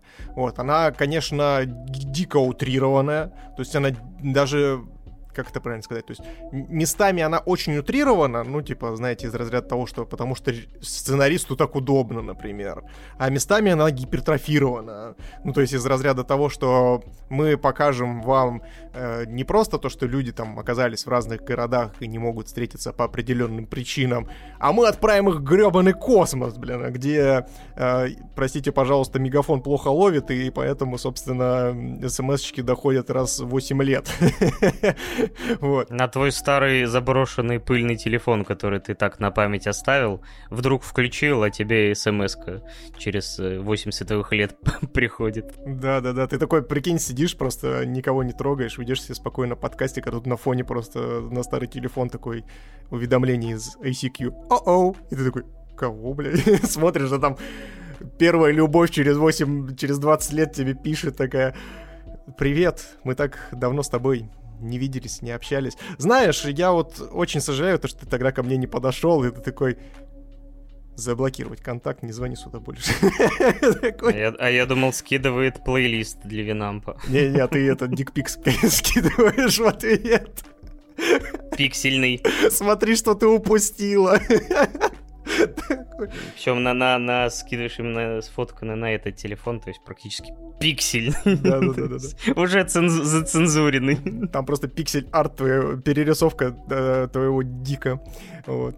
Это, или, или знаешь, ты, это, опять же, приходит уведомление в ICQ, ты берешь, а там, знаешь, твой старый друг, с которым ты не общался уже 10 тысяч лет, пишет такой, «А, привет, слушай, а ты вообще открыт для предложений? У меня тут просто есть одна тема, давай мы с тобой встретимся, обговорим, вот и как, не против вообще заработать? Это, церковь свидетелей NL International, блин. Ну да, вот, вот тут точно ту, сразу заблокировать. Ну и в общем, почему я считаю то, что местами утрированная история, потому что несмотря на то, что наша главная героиня уезж... улетает, получается, исследовать космос и непосредственно участвует там в боевых действиях против э, каких-то инопланетян, непонятных откуда они взялись, ну, то есть вообще, на самом деле, в этом плане короткометражка, кстати, очень сильно страдает недостатком информации, то есть она просто вводит что-то, но не рассказывает, как это работает и что вообще происходит. То есть там в самом начале просто сказали о том, что есть какие-то там вот инопланетяшки, которые очень плохие, э, которые на нас там нападают. Вот. И фишка в том, что она улетает же изучать космос э, вместе с другими представителями и Э, получается, те, кто пилотирует мехи, которых, собственно, наша главная героиня тоже прису- э, воюет. И фишка в том, то, что они между собой даже не общаются, то есть там даже, ну, то есть показывают, как будто бы она находится в каком-то э, прям информационном и социальном вакууме. То есть они не переговариваются между собой, у нее есть только вот этот телефон, и она раз за разом шлет вот сообщение своему возлюбленному, до которого, который стареет, а она нет. То есть она улетает в 15-летнем возрасте и, собственно, заканчивается короткометражка тем, что она тоже в 15-летнем возрасте там э, остается, а ее молодой человек, соответственно, стареет. Это, конечно, с одной стороны, как бы прикольно, но это такая, такое утрирование жесткое, что, если честно, немножко диву даешься. Но опять же, в рамках короткометражки мне кажется, то, что это все равно работает. То есть не скажу то, что это прям сильный эмоциональный накал какой-то возымело у меня в душе и у меня в сердце. Но в целом, я не могу сказать, что это прям совсем уж плохо. То есть это концепция рабочая, вот просто она подана вот такими вот урывками. И хотелось бы, конечно, бы увидеть подобную э, полнометражку. Хотя, скорее всего, э, Синкай бы такой, ну, хотите полнометражку, идите смотрите Нолана с его Интерстелларом. Да, на самом деле хорошо, что у нее не iPhone, а то прислала бы она ему фотографию какую-нибудь провокационную, ему, ему там 50 лет, ему приходит это и все, сажают на 15-летней школьницы. И он пытается объяснить, что типа, ну она не стареет, она в космосе. Ну, пакуйте его, ребята. Жуть. Слушай, реально, а прикинь, ну, то сейчас будет небольшой спойлер, ребят, простите, пожалуйста, без спойлеров не могу, э, так как, к сожалению, э, главная героиня не возвращается обратно, хотя нам не показывают, может, она и вернулась все-таки, но это не точно. Э, прикинь бы, она вернулась, просто такая, приходит к 50-летнему мужику, такая, любимый, я дома. Его жена такая, ну все, охренел. Да, и тут сразу же, знаешь, в автозак на, на бутылку. До свидания. Да, ну опять же, возвращаясь к какому-то эмоциональному отклику, именно вот этот э, изначальный вот э, и завязка с вот этими сообщениями на расстоянии, э, сквозь года, вот это меня цепануло, честно. То есть э, мне, скажем так, это показалось идеей. То есть все остальное, это просто мне ну, я, я увидел в этом декорации какие-то, по сути, просто повод создать ситуацию, в которой вот ей нужно улетать все дальше и дальше Солнечной системы, тем самым увеличивая длину срока доставки. То есть, ну и плюс э, Синкай поигрался, опять же, с какими-то небольшими космическими сражениями, с какими-то такими вот нетипичными для него историями. При этом это 2046 год, где вот первая половина и все, что связано вот именно с э, тем, как показывают быт э, парнишки, это такой чистый Синкай, только единственное, это дем- демо-версия всего это, потому что рисовка простенькая, она мне еще напомнила, говорю, что-то такое, знаешь, типа какие-то веб-проекты э, на, не знаю, там, на Java из-за интернета там середины нулевых. Ну, то есть такая немножко утрированная, ну, то есть такая простоватая рисовка. Э, опять же, все уже видны эти облака, солнечные лучи, вот это все небо. То есть все, за что Синкай любит сейчас. И 20 лет назад он также, в принципе, любил рисовать. И тема с, вот, с расставаниями, с вот этой первой любовью, все это есть уже здесь но вот, говорю, вот этот именно, вот, именно трагичная ситуация все-таки меня немножко цепанула. Все остальное, скорее, просто было, говорю, антуражем не более, поэтому если бы это действительно было проработано на хорошем уровне, как ты сказал, там, может быть, выросло потом в полнометражку полноценную, с хорошим бюджетом и уже полноценной проработкой сценария, это было бы, ну, теоретически можно было бы из этого очень-очень хорошую картину сделать. А с учетом вот этого, это просто крепкая наработка на будущее. И я вот, не знаю, там от себя бы поставил бы ей семерочку, например. Но давай ты тоже. Ну, вообще, как проба пера, как первая, пожалуй, работа... Ну, не первая, это вообще-то было точно. Вот, но, по-моему, вот именно как э, этот как человек-оркестр, он здесь э, человек, который и за дизайн персонажей, и за продюсерство, и за режиссерство, и за сценарий отвечал. То есть, по-моему, это одна из первых его работ. Вот, э, ну, Здесь извиняюсь, если вдруг кого-то дезориентирую, и это окажется на ну, самом ну, деле не так. нас. Да, если что, подправьте нас в комментариях э, на любой доступной площадке. В социальных сетях мы присутствуем. Вот. Э, очень даже неплохо. Очень даже неплохо. То есть в этом как раз-таки э, чувствуются задатки, которые в дальнейшем, как мы вот дальше, когда за облаками будем обсуждать, то есть видно, как Макото Синкай как, знаете, как какой-то вот э, человек, э, как это правильно сказать, ну, то есть есть люди, которые умеют учиться, которые умеют учиться и которые могут грамотно развиваться, то есть, знаете, когда человек сможет со стороны оценить свою работу, либо же у кого-то спросить и воспринять критику, и, соответственно, усилить свои сильные стороны. То есть такое чувство, как будто вот э, Макото Синкай вот как раз таки из таких людей, которые э, сделал, вот, допустим, вот такую короткометражку, э, увидел в ней сильные стороны и продолжил их развивать. То есть вот эти драматичные ветки, э, взаимодействие романтичес, э, романтической линии и так далее. То есть мы видим по, по факту в голосе далекой звезды мы видим некий скелет. Не, некий скелет, на который Впоследствии Макото Синкай начал наращивать мясо. И в итоге пришел к тому, что стал одним из самых перспективных и я не побоюсь назвать этого слова культовищем режиссером и сценаристом э, в аниме-индустрии. Вот, от себя я голосу далекой звезды поставлю, наверное, 6,5. Вот, потому что, ну, на самом деле, очень много недосказанности, очень много фривольности и тому подобное, но формула рабочая. Соглашусь. Ну и без какого-либо перерыва сразу же продолжаем с Синкаем, с его работой, которая вышла спустя два года, если я не напутал, и уже была полноценным полуторачасовым фильмом. И я скажу сразу, я смотрел до этого момента, то есть я на, самом деле перепутал. Я почему-то думал, что история про самолет это 5 сантиметров в секунду, а 5 сантиметров в секунду я вообще, честно говоря, как-то вот забыл. И вот даже, вот смотря подряд вот эти две короткометражки, ладно, давайте, э, да, завязочку куда-то я помчал. Значит, по этой завязочке э, школьные друзья Хироки Сано Саюри и Такуя. Значит, э, ну, скажем так, иногда тусят после школы, ну, как сказать, то есть общаются иногда там и испытывают э, вот оба эти парни к э, Саюри довольно теплые чувства, дружеские, а возможно и романтические. Вот. И они в какой-то момент, э, одним из летом, то есть э, парни мастерят самолет, чтобы полететь к такой загадочной огромной башне, которая устремляется в самое небо, где, ну, опять же, которая находится на территории соседнего государства, потому что в этой вселенной Япония разделена там 74 года между Союзом и США.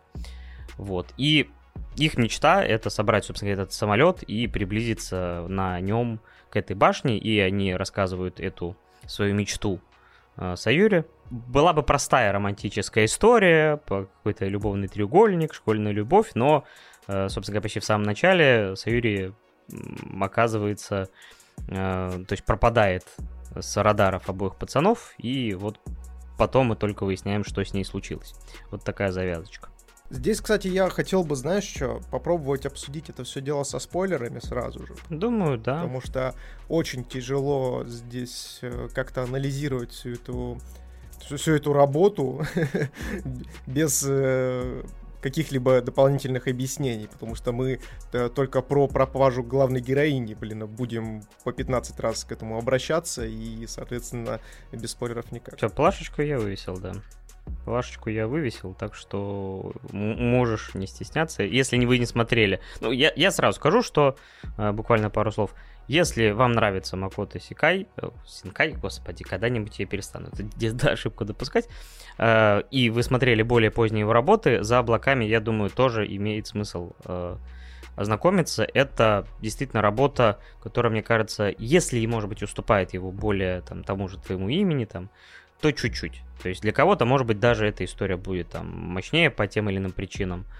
Я считаю, что это достойная работа, так что если не смотрели, ознакомьтесь. Ну, если боитесь спойлеров, то пока отключитесь на времечко. Да, я здесь соглашусь с Пашей, поэтому если вам действительно нравится Синкай, то обратите внимание, если вдруг еще не смотрели. Очень интересная концепция и очень интересные посылы не вообще заключены и да, тут сразу же давайте обозначим следующее. О том, что у нас э, Саюри у нас пропадает не просто так, она впадает в некий аналог там, наверное, летаргического сна какого-то, либо же в кому она впадает э, не по, по, по непонятным причинам, если честно. Ну, то есть мне кажется, то, что это все-таки летаргический сон, потому что она просто берет и засыпает. А, и параллельно этому она попадает в параллельный мир. То есть она, грубо говоря, находясь э, в бездвижном состоянии, все это время заключена в некоторой башне в параллельном мире. И, соответственно, получается так, то, что в этой башне, к которой стремятся наши главные герои, находится некоторая связь с этим параллельным миром, э, благодаря которому э, можно, собственно, Саюри достать. То есть оттуда вернуть ее в нашу реальность, но при этом нужно будет эту башню разрушить.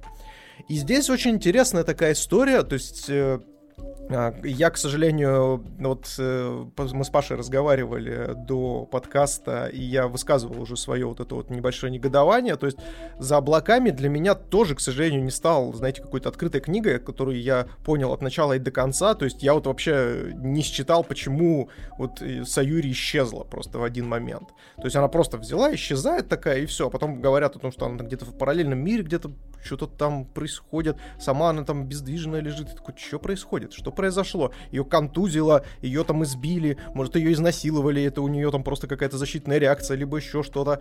И э, я такой, э, кого, чего? Но в итоге, то есть, несмотря даже на это все, у меня, в принципе, очень неплохо срослась вся вот эта линия между, ну, взаимоотношения между, допустим, Хироки и Саюри, вот, по, ну, и опять же, тот, тот же самый любовный треугольник с, э, с третий Такуя, да, по-моему, был. Да.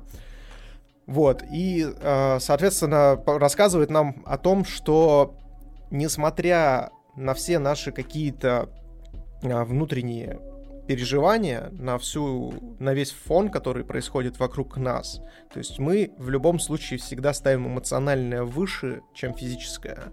И это прям, ну, знаете, такой некий человеческий апогей, апогей человечности, когда ты готов ради любимых людей, которые, которые являются для тебя центром мира, пожертвовать практически всем.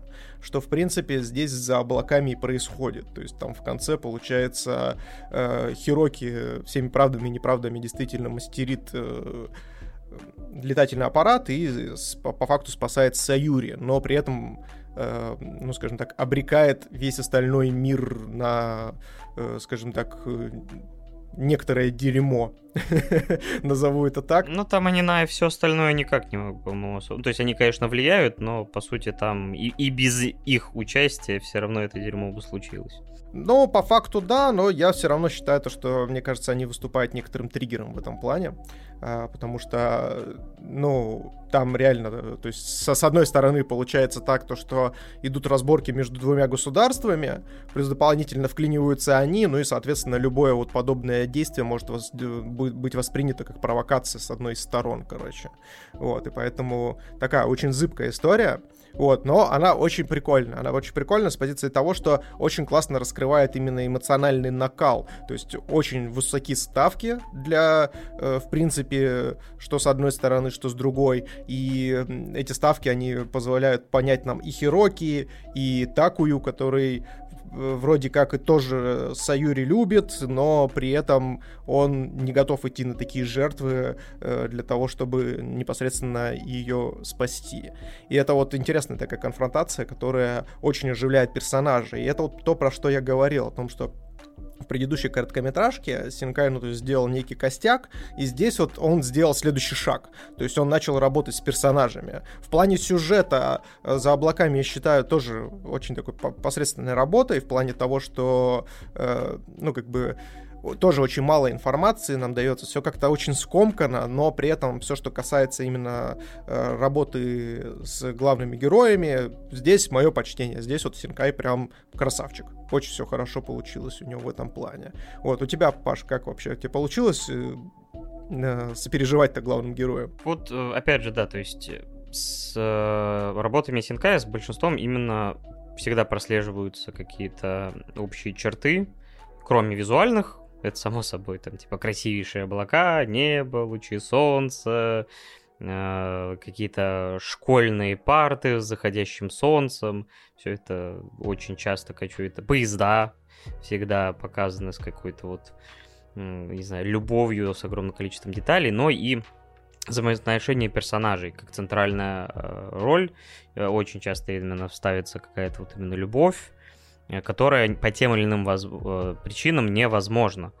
Э, ну, скажем так, с, с... есть определенные препятствия. То есть в случае нашей короткометражки это огромное расстояние и время, твое имя тоже это время, и здесь это, по сути, то, что персонаж, ну да, Саюри, она действительно, да, исчезает, попадает вот в это в состояние вот этого беспробудного сна, который, то есть она э, в, во снах видит самолет, и этот самолет, который вот она представляла, когда попала к ним, и этот полет, становится для нее триггером для пробуждения. Каждый раз, когда она пробуждается, так как она из-за того, что ее дед был участником строительства этой башни. Опять же, мы не знаем почему, ну, по крайней мере, я не понял, какая там подноготная, но у нее есть четкая связь, что когда она пытается проснуться, э, эта башня, она начинает перестраивать э, вселенную, э, типа, по в, в зоне там в, вокруг этой башни, там на расстоянии каждый раз увеличивающееся. Вот, и как бы наш главный герой, все равно получается, мне кажется, а, не... Ну, то есть главным героем все-таки больше хочется назвать именно Хироки. И вот он после того, пропажи Саюри, он больше страдает, он больше мучается от одиночества в большом городе. То есть и вот эту вот эмоциональную пустоту, то есть, скажем так, вот это на меня сработало. Ну и тем более вот эту эмоциональную тоже пустоту и Саюри. То есть они как бы в какой-то момент, э, то есть эти реальности истончаются. Есть кадр, очень похожий на твое имя, где, то есть они, находясь, по сути, в разных измерениях, они видят друг друга, опять же, там, все это, там, опять же, освещено солнцем, красивейшей картинкой. И вот они, два одиночества, снова сталкиваются и пытаются дальше э, приложить все усилия, чтобы э, устранить все препятствия на своем пути, чтобы быть вместе. И это вот простая история, ничего в ней сложного как бы нет, она меня все равно цепанула не так сильно, как, опять же, например, то же самое твое имя, э, то есть э, по тем или иным причинам, то есть э, сам сеттинг, может быть, как-то меньше со мной резонировал, но все равно это крепкая, отличная работа, которую я бы всем рекомендовал к ознакомлению. Слушай, а я знаешь, что еще хотел вставить пару копеек в плане вообще аллюзии. И мне показалось то, что за облаками это вообще, знаешь, экранизация какой-то сказки европейской. То есть типа типа Рапунцели, либо еще что-то. Ну, спящая красавица первое, что приходит в голову, уже давай откровенно будем. Да, да, то есть что-то вот подобного плана, когда, собственно, Э, принцессу прекрасную закрывают в замке, и там вот даже когда показывают, э, как, собственно, Саюри находится в параллельном мире, то есть она действительно там в какой-то башне, знаешь, с какими-то там э, странными письменами находится, как будто бы вот ее какой-то дракон просто запер, и она периодически просто смотрит вверх для того, чтобы увидеть своего рыцаря на белом соколе, который прилетит. На белых крыльях. Да, да, вот который прилетит и ее спасет. И такая вот действительно примитивная фабула, но она действительно выглядит очень прикольно и вполне себе уместно, еще и классно обрамленная в во все вот эти вот э, конфликты будущего и вообще в некоторый аналог научной фантастики очень прям классно смотрится. Я бы хотел бы, знаешь, чтобы, возможно, когда-нибудь Макото Синкай, раз уж он, собственно, уже ударился в некоторую мистику полноценно, особенно с последней своей работы «Дитя погоды», чтобы он взял и переснял современную адаптацию какой-нибудь такой классической именно сказочной истории. Мне кажется, у него получилось бы очень круто. Мы, конечно, прекрасно знаем, кто здесь папа, ну, в плане передачи именно сказочных каких-то э, вещей и в формате аниме, но, мне кажется, у Синкая могло бы выйти тоже что-то необычное. Ну да, что-то сразу хочется, не лезь, дебил, оно тебя сожрет. Даже, ну реально, лезть на территорию Миядзаки, это, конечно, да. Э, ну, у него просто, да, есть свой, ну, скажем так, э, оформившийся почерк, стиль, и на самом деле, конечно, сказочную историю туда поместить было бы неплохо. Ну, посмотрим. Я думаю, что у него еще все впереди. То есть и будем ждать новых его работ, но и, опять же, его более старые работы, они очень и очень хороши.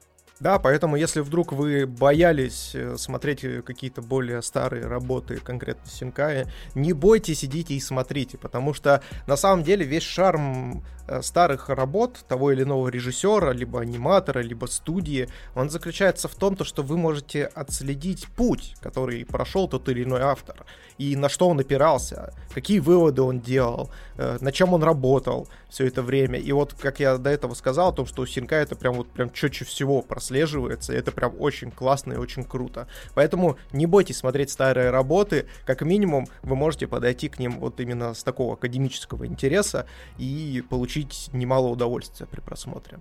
Как, собственно, сделали и мы. Что ты поставишь-то, Паш, в итоге за облаками? Я ставлю 8 баллов. Э, отличная работа, но которая, может быть, не цепанула меня вот настолько сильно, как э, некоторые другие его произведения.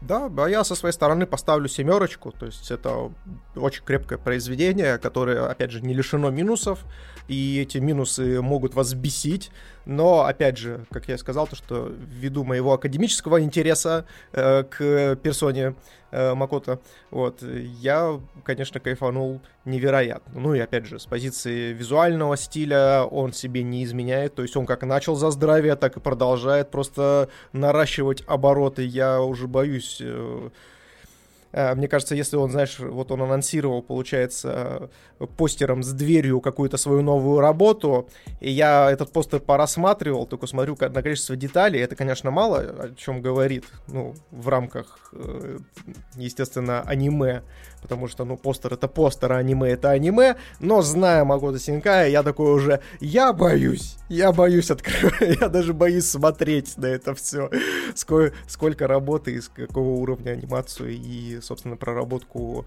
именно рисов, рисовки у него будет преобладать, это, конечно, жуть.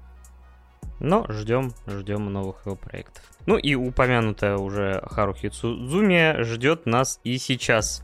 Да-да-да-да, да-да-да-да. За, за поворотом такая да-да-да-да. Как, я не знаю, я, я хотел сейчас напеть по-русски, потому что там довольно такие... Вот у меня всегда двояко еще. Иногда мне бывает э, опенинг перепетый на русский как-то вот не режет уши. Причем чаще всего это всегда почти реанимедиа. Э, то есть почему-то вот с волчицей я и пряностями я почему-то вот первую ноту услышал, но русский такой нет, и переключился на оригинал. А вот, например, с Харухи Судзуми посмотрел все это в озвучке, там есть, конечно, голоса, которые совсем как-то, особенно второго плана, прям какие-то там его школьные друзья, например, они были озвучены вообще так, как по какому-то принципу, эй, пацан с улицы, давай сюда, они еще в процессе поменялись.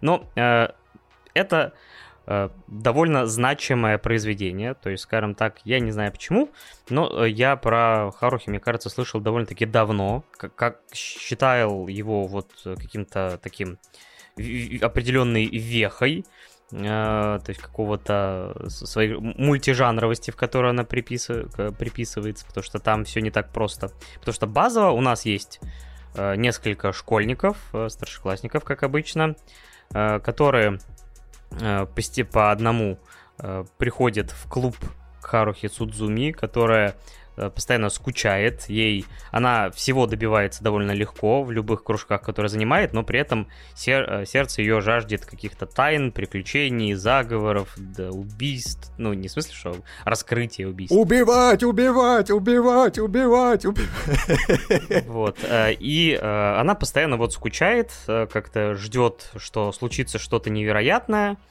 вокруг нее, и она создает на основе этого литературного клуба, в которой есть одна девочка, собственно говоря, э, Юки Нагато. Она приходит с двух ног, открывает дверь, такая, теперь это клуб э, СОС, типа мы занимаемся поиском и расследованием всяких сверхъестественных вещей, и вот наши главные герои, э, Микуру, э, значит, Кён, и забыл, как третьего зовут товарища, э, потому что почему-то его по имени э, реже всего. Меня... Так, он э, Каидзуми, короче, Ицки. Вот, и этой вот компания из пяти человек становится кружком э, в школе, и вроде бы это все должно быть обычной повседневностью, но есть определенное но, которое...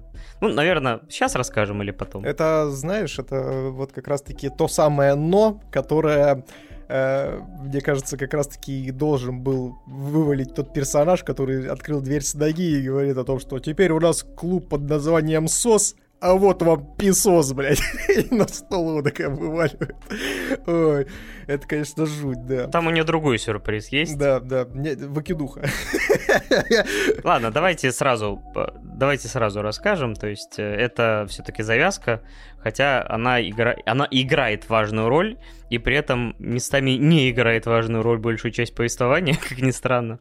Значит, э, постепенно вот э, появляются, э, постепенно появляются новые члены в этом клубе. Ну вы понимаете, члены, да?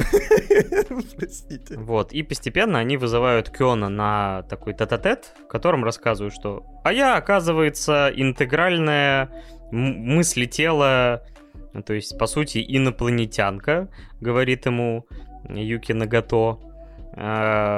Микура говорит о том, что она путешественница из будущего, а наш э, парнишка Ицки экстрасенс. То есть весь набор, который Харухи искал. Но вещь такая э, заключается в том, что они рассказывают, что Харухи-то не просто обычная девчонка, а, возможно, создательница этой вселенной. Ну, у нее вообще много, ну, в сериале высказывается несколько вариантов того, кем она является, но так или иначе у нее есть возможности, ну, влиять на этот мир, причем очень глобально. И если она заскучает, есть вероятность того, что она, об, ну, как бы этот мир отменит вообще нафиг и создаст его заново, и не факт, что с теми же участниками. И на этой фабуле строится вот повествование в э, двух сезонах, которые вы нам заказали. Она такая, знаешь, она, она просто такая, фу, что-то вы какие-то душные, блин, а ну нахер, все, отменяем эту вселенную, давайте новую. Где там это, Скали, Малдер, там вот эти инопланетяне, вот это вот все, давай сюда, сюда неси. вот это все. Ну вот примерно да. Паш, скажи, пожалуйста, в каком порядке ты смотрел это все дело? Вот, я, собственно говоря, хотел сказать о том, что меня многие могут э, больно ударить по лбу за то, что я просто включил сайт, ну, один из сайтов, и, грубо говоря, вот у меня первый сезон, первая там 14 серия, второй сезон, первая 14 серия. И я пошел по такому порядку. На самом же деле, э, ну, как бы, то есть, а, и этот порядок, не считая того, что там нулевая серия, которая, это вот этот легендарный фильм, э, который «Приключения Микуру Асахины», э, это примерно тот порядок, в котором э, это шло по, э, по крайней мере, первый сезон шел на японском телевидении. А, если я правильно понял, примерно в таком порядке он шел. Потом, спустя три года, или когда там вышел второй сезон, они пустили первый сезон, но с вкраплениями серий второго э, в, ну, в хронологическом порядке. То есть, чтобы э, эти моменты вклинивались и закрывали там некоторые моменты.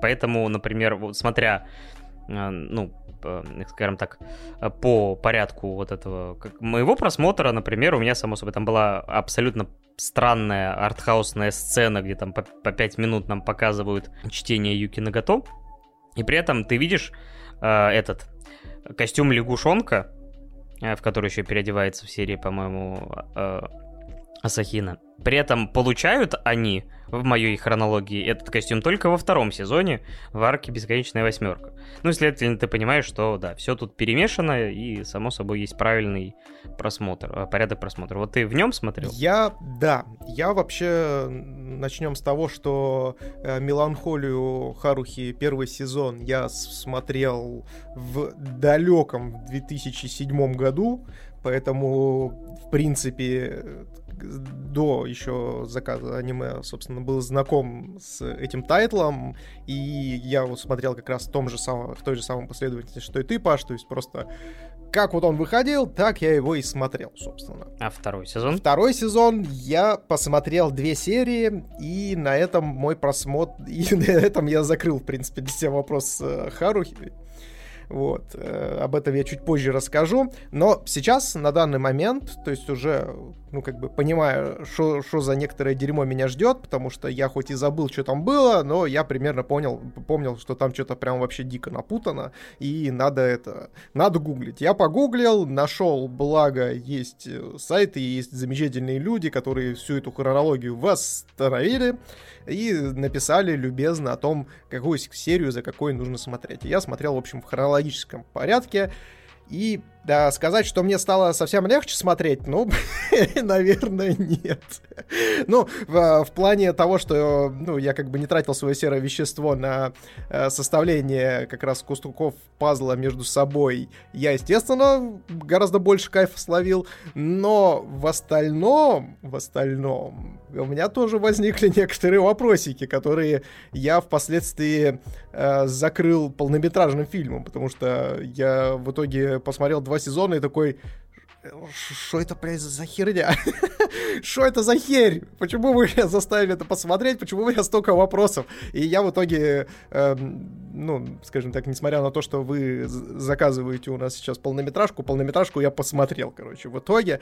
Вот, но мы полнометражку сегодня обсуждать не будем, либо я просто вскользь лишь скажу несколько э, таких вот общих вещей, поэтому мы ее обсудим, естественно, отдельно. Да, вообще, конечно, иде... в идеальной ситуации надо было бы, конечно, все это обсуждать вместе, но я после ну, вот такого марафона, потому что у нас было заказано довольно прилично. То есть, ну, у нас формально как бы один заказ, это там 24-25 серий, но э, Харуки и Фейт, скажем так, э, решили повертеть немножко этими правилами, потому что Фейт э, с 26 сериями оказался с тремя двойными, на Харуке просто, ну, два сезона 28 серий. Причем ты, ты, ты не совсем, ты, ты должен придать этому всему эмоциональный окрас, блин, я считаю, то, что эти 28 серий, которые есть в Харуке, э, ты должен был сказать о том, что это 20, а вот в Харухе 28 серий несвязанного дерьма. Простите, пожалуйста. На самом деле, я вот, ну, честно скажу, что для меня Харухи, я ее просто как бы для себя воспринимал не как э, какое-то а, именно произведение сюжетное, а, особенно с учетом того, как я смотрел. То есть, э, ну, как бы и, и, и я сам виноват, можете мне это втык давать за это, но я просто переключился на режим именно восприятия больше это как повседневность как жанр повседневность и какой-то набор вот историй, иногда с каким-то, э, опять же, фантастическим налетом, особенно под конец. Но в целом, как бы, есть серии, которые этим самым ни, ничем таким не обладают, и это просто повседневная жизнь, какой-то очередной фестиваль, э, очередная какая-то, не знаю, там, игра в бейсбол, или еще что-то. И, в принципе, с учетом того, что персонажи прописаны довольно клевыми, мне было как бы, ну, довольно нормально смотреть. Единственное, конечно, испытание, которое было, наверное, ну, еще сильнее для тех, кто смотрел в свое время в ангоинге, э, стала арка «Бесконечная восьмерка», потому что это...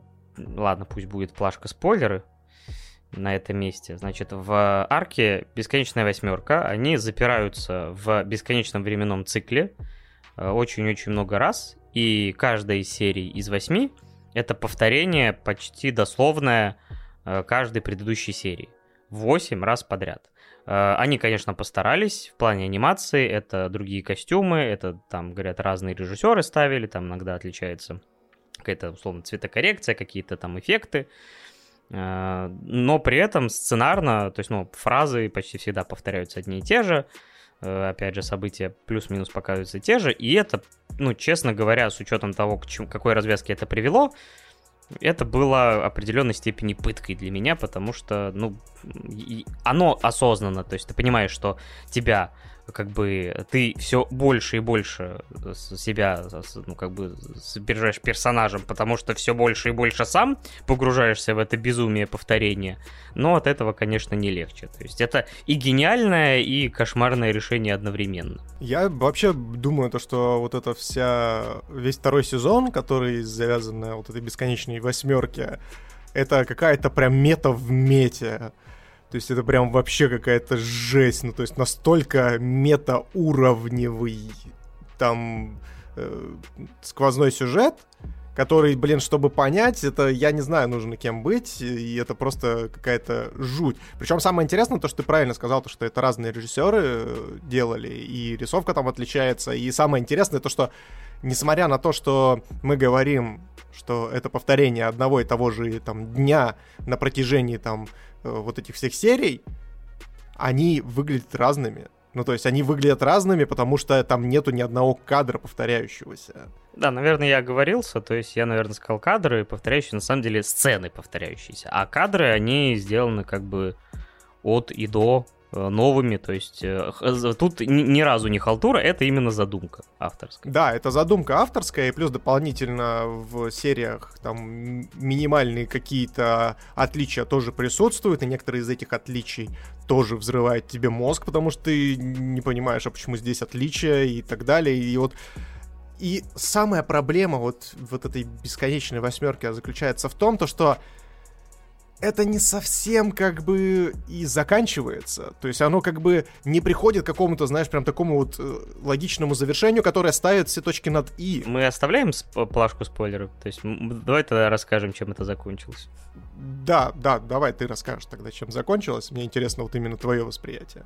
Я все время думал, что это и правда закончится тем, то, что проговаривал Ицки на крыше Кёну. Типа, он подойдет или пригласит ее на свидание. То есть, ну, как бы, э, чем там заканчивается? То есть, они каждый раз, у них остается один день, и э, как бы перед этим, в предпоследний день, э, Харухи говорит, я, ну, все ли мы сделали? Все молчат в напряжении, потому что уже, ну, как бы все в этот момент понимают и знают, что они проживают временную петлю, все молчат, Кён пытается встать, догнать ее и что-то сказать, и вот я все время думал, что все это как бы ведет к вот какой-то романтику этих персонажей, потому что хоть Кён постоянно больше испытывает какую-то симпатию и озвучивает Касахини, этой Моя, девушки, которая постоянно терпит э, домогательство от Харуки, по-другому это не назвать. Вот. Но при этом, ну, кажется, что анимешка все-таки, ну, в конечном итоге должна свести этих двоих. А, то есть ты ожидал то, что в конце, он, ну, типа, она пытается таким образом из него выбить ж- э, признание? Да люблю я тебя! Да, да, да. То есть, как бы, что она хочет вот, э, что ей не хватает именно чего-то романтического. Хотя, само собой, там, ну, как бы, ну, она так, ее можно назвать, наверное, все-таки в какой-то степени цундеры, э, хоть и не такой яркой, как, э, например, в нашем следующем обсуждаемом тайтле. Вот, и непонятно все-таки, что она по-настоящему чувствует, потому что, ну, вначале говорится о том, что она там, ну, никогда не отказывает пойти на свидание, но никогда, грубо говоря, не заводит э, там отношения. И вот Кён как-то вот становится ее близким другом, и непонятно, что у них между ними вообще есть или нет. Вот, и я думал, что действительно это вот катарсисом будет именно там, типа, что он ее позовет там на свидание. А вот ты что думал? А, я вообще немножко по-другому это все дело воспринимал, потому что как раз-таки первый сезон, он заканчивается такой очень как раз-таки меланхоличной, отсылаясь, собственно, к названию этого тайтла, мел- меланхоличной историей. Последняя серия первого сезона, это я сейчас, ну, говорю, опять же, не по хронологии, а по э, тому, как, ну, собственно, они идут в самом сериале. Вот, то есть там такая серые, серые будни, э, тому подобное, то есть все вроде как бы вполне себе обычные и так далее. И когда вот они начали во втором сезоне обсуждать то, что «а все ли мы сделали?», «а все ли мы завершили?», то есть э, у меня было ощущение, как будто бы вот Харухи, она э, у нее есть какое-то чувство недосказанности. То есть она просто захотела, чтобы это все не заканчивалось, потому что она боялась, что она чего-то не сделала, чего-то не успела. Это знаешь, как типа из разряда того, что когда ты летом в школе уходишь на каникулы, ты такой, блин, офигеть, каникулы, сейчас буду делать то, все, пятое, десятое, или ты, знаешь, когда уже более взрослый, уходишь на двухнедельный, в двухнедельный отпуск и такой думаешь, блин, я за эти две недели, мне нужно и дома и ремонт сделать там, и э, съездить покататься там э, на сапсерфе, либо еще что-нибудь. И в итоге никогда твои планы, блин, а, не заканчиваются успехом. Заканчивается все э, пост постингом мемов, типа очередное про оманное лето или очередной отпуск, который я ничего не успел, просто отоспался. Да-да-да, отпуск, в котором ты просто лежал на диванчике и рыдал, потому что ты понимал, что время уходит сквозь пальцы. Вот, и поэтому я думал, то, что это вот э, аналогия, в первую очередь, вот это. То, что она пытается ну, скажем так, э, как можно больше раз повторить вот этот вот день для того, чтобы это все, во-первых, не заканчивалось, а во-вторых, для того, чтобы вот все успеть.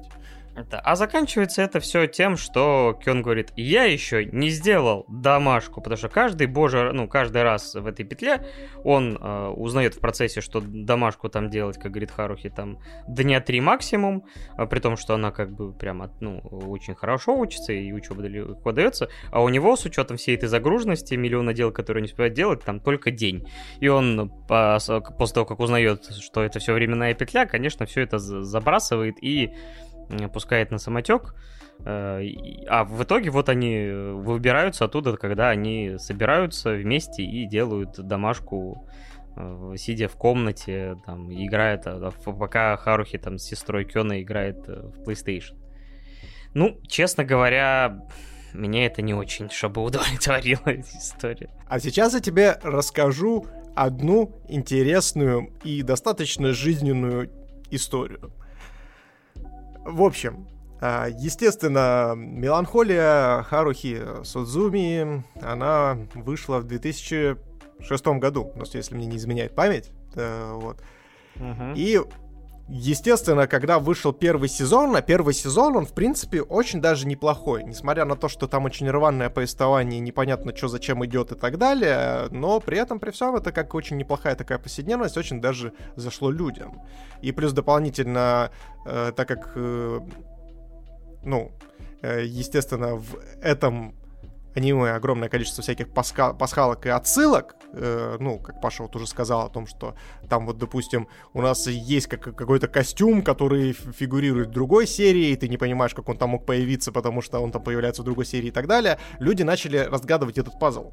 Э, начали разгадывать пазл э, Харухи, и им настолько это понравилось, настолько классные и достаточно складные получались там э, взаимодействия героев и, ну, естественно, входящие и выходящие э, все эти истории, Э, что, естественно, Харухи быстро набрала хайп. То есть она хайпанула невероятно. Люди начали э, кричать везде о Харухе. Потом просто, ну, я так как этот хайп застал частично, то есть я, естественно, тоже на него повелся. То есть я не помню, мне кажется, ни одного анимешного форума, где не присутствовал Э, человек э, с аватаркой, на которой, собственно, была анимация, где Харухи танцует, например. В общем, хайп был просто невероятный. Но потом случилось следующее. Случилась очень и очень страшная вещь. Прошло три года. Прошло три года и, вышло, и вышел второй сезон. Как раз-таки та самая восьмерка, которую мы сейчас вам проспойлерили э, и рассказали про нее. Проспидранили. Да, проспидранили, так сказать. Ну, и вы понимаете, да, то, что люди три года, три года просто хайповали как могли, невероятно ждали продолжения, были бесконечно рады, когда это продолжение вышло, и они получили вот это. То есть вот этот вот мета, мета-меты, конечно, дико разочаровал фанатов.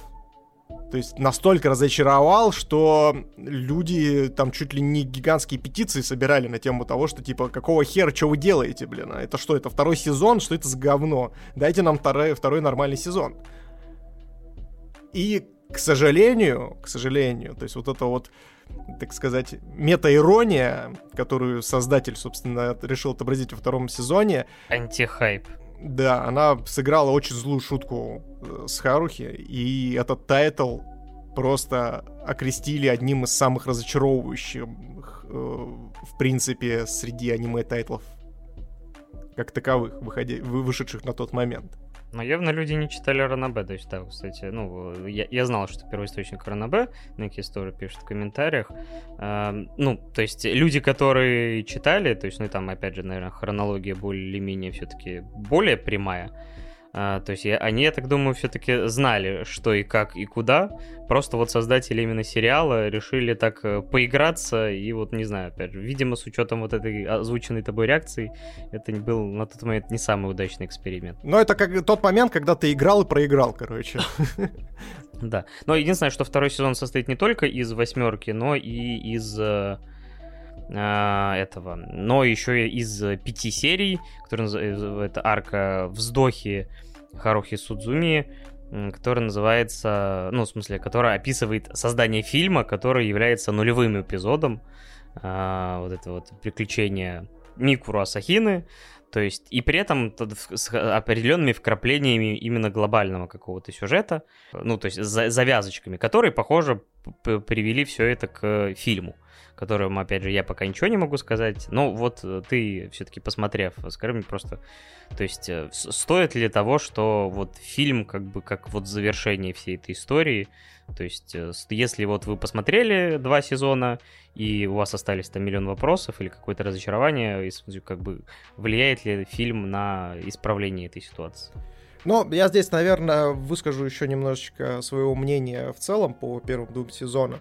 Я в целом понимаю, почему фанаты были разочарованы, и действительно, без, э, вот, отвечу на твой вопрос о том, что без полнометражки этот второй сезон нахер не нужен. Он как раз-таки является подводкой к всему происходящему в полнометражке. И полнометражка, соответственно, рас, э, рассказывает вообще абсолютно все, что произошло.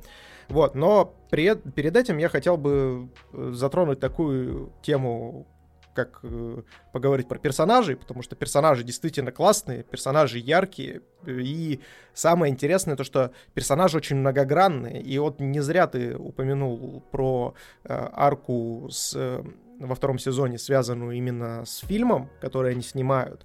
То есть там очень интересно раскрывается Харухи с необычной стороны, учитывая то, что мы, допустим, знаем, что в первом сезоне она вроде как божество и тому подобное. И, естественно, ты начинаешь искать какие-то предположения. Ну, то есть, почему она так делает, и почему вот именно э, все пытаются ей угодить и так далее, типа, почему бы ей просто не сказать и тому подобное. И вот в конце второго сезона она раскрывается как невероятная тварь. Ну, то есть это просто вообще жесть. Для меня это было вообще каким-то, знаешь, как это... Я такой, нифига себе, когда она просто приходит и говорит о том, что я здесь режиссер, вы все говно, вы будете делать все, что я говорю, иначе будет вам всем херово, иначе вы будете искать нового режиссера себе. То есть она реально им угрожает, и ты такой, ну ты тварь, конечно. А в концепции всего сериала, ну, типа, если вы ее не удовлетворяете, как я и сказал, да, вы не просто теряете режиссера, но и, возможно, жизнь, потому что в, просто на вашем месте окажется какой-то вообще другой персонаж там или еще что-то, потому что она действительно, то есть в, в процессе этого фильма там кошки начинают говорить, э, голуби цвет менять по ее хотению, у Асахины появляются там сверхспособности через глаз и прочие фантастические элементы по ее воле и капризам. И вообще, как бы она, да, персонаж, который, вот, ну, ты не хотел бы оказаться в, в роли вот этих э, ребят, потому что, ну, по сути, ты в заложниках находишься и пляшешь под дудку человека довольно-таки капризного местами. И такой думаешь, господи, да это ж ад какой-то. Да, да, я учитывая то, что они еще и находились во временной петле до этого, ты такой, да это вообще какая-то, просто какой, какая-то жесть. Она еще и плюс ко всему и Юки тоже унижает постоянно.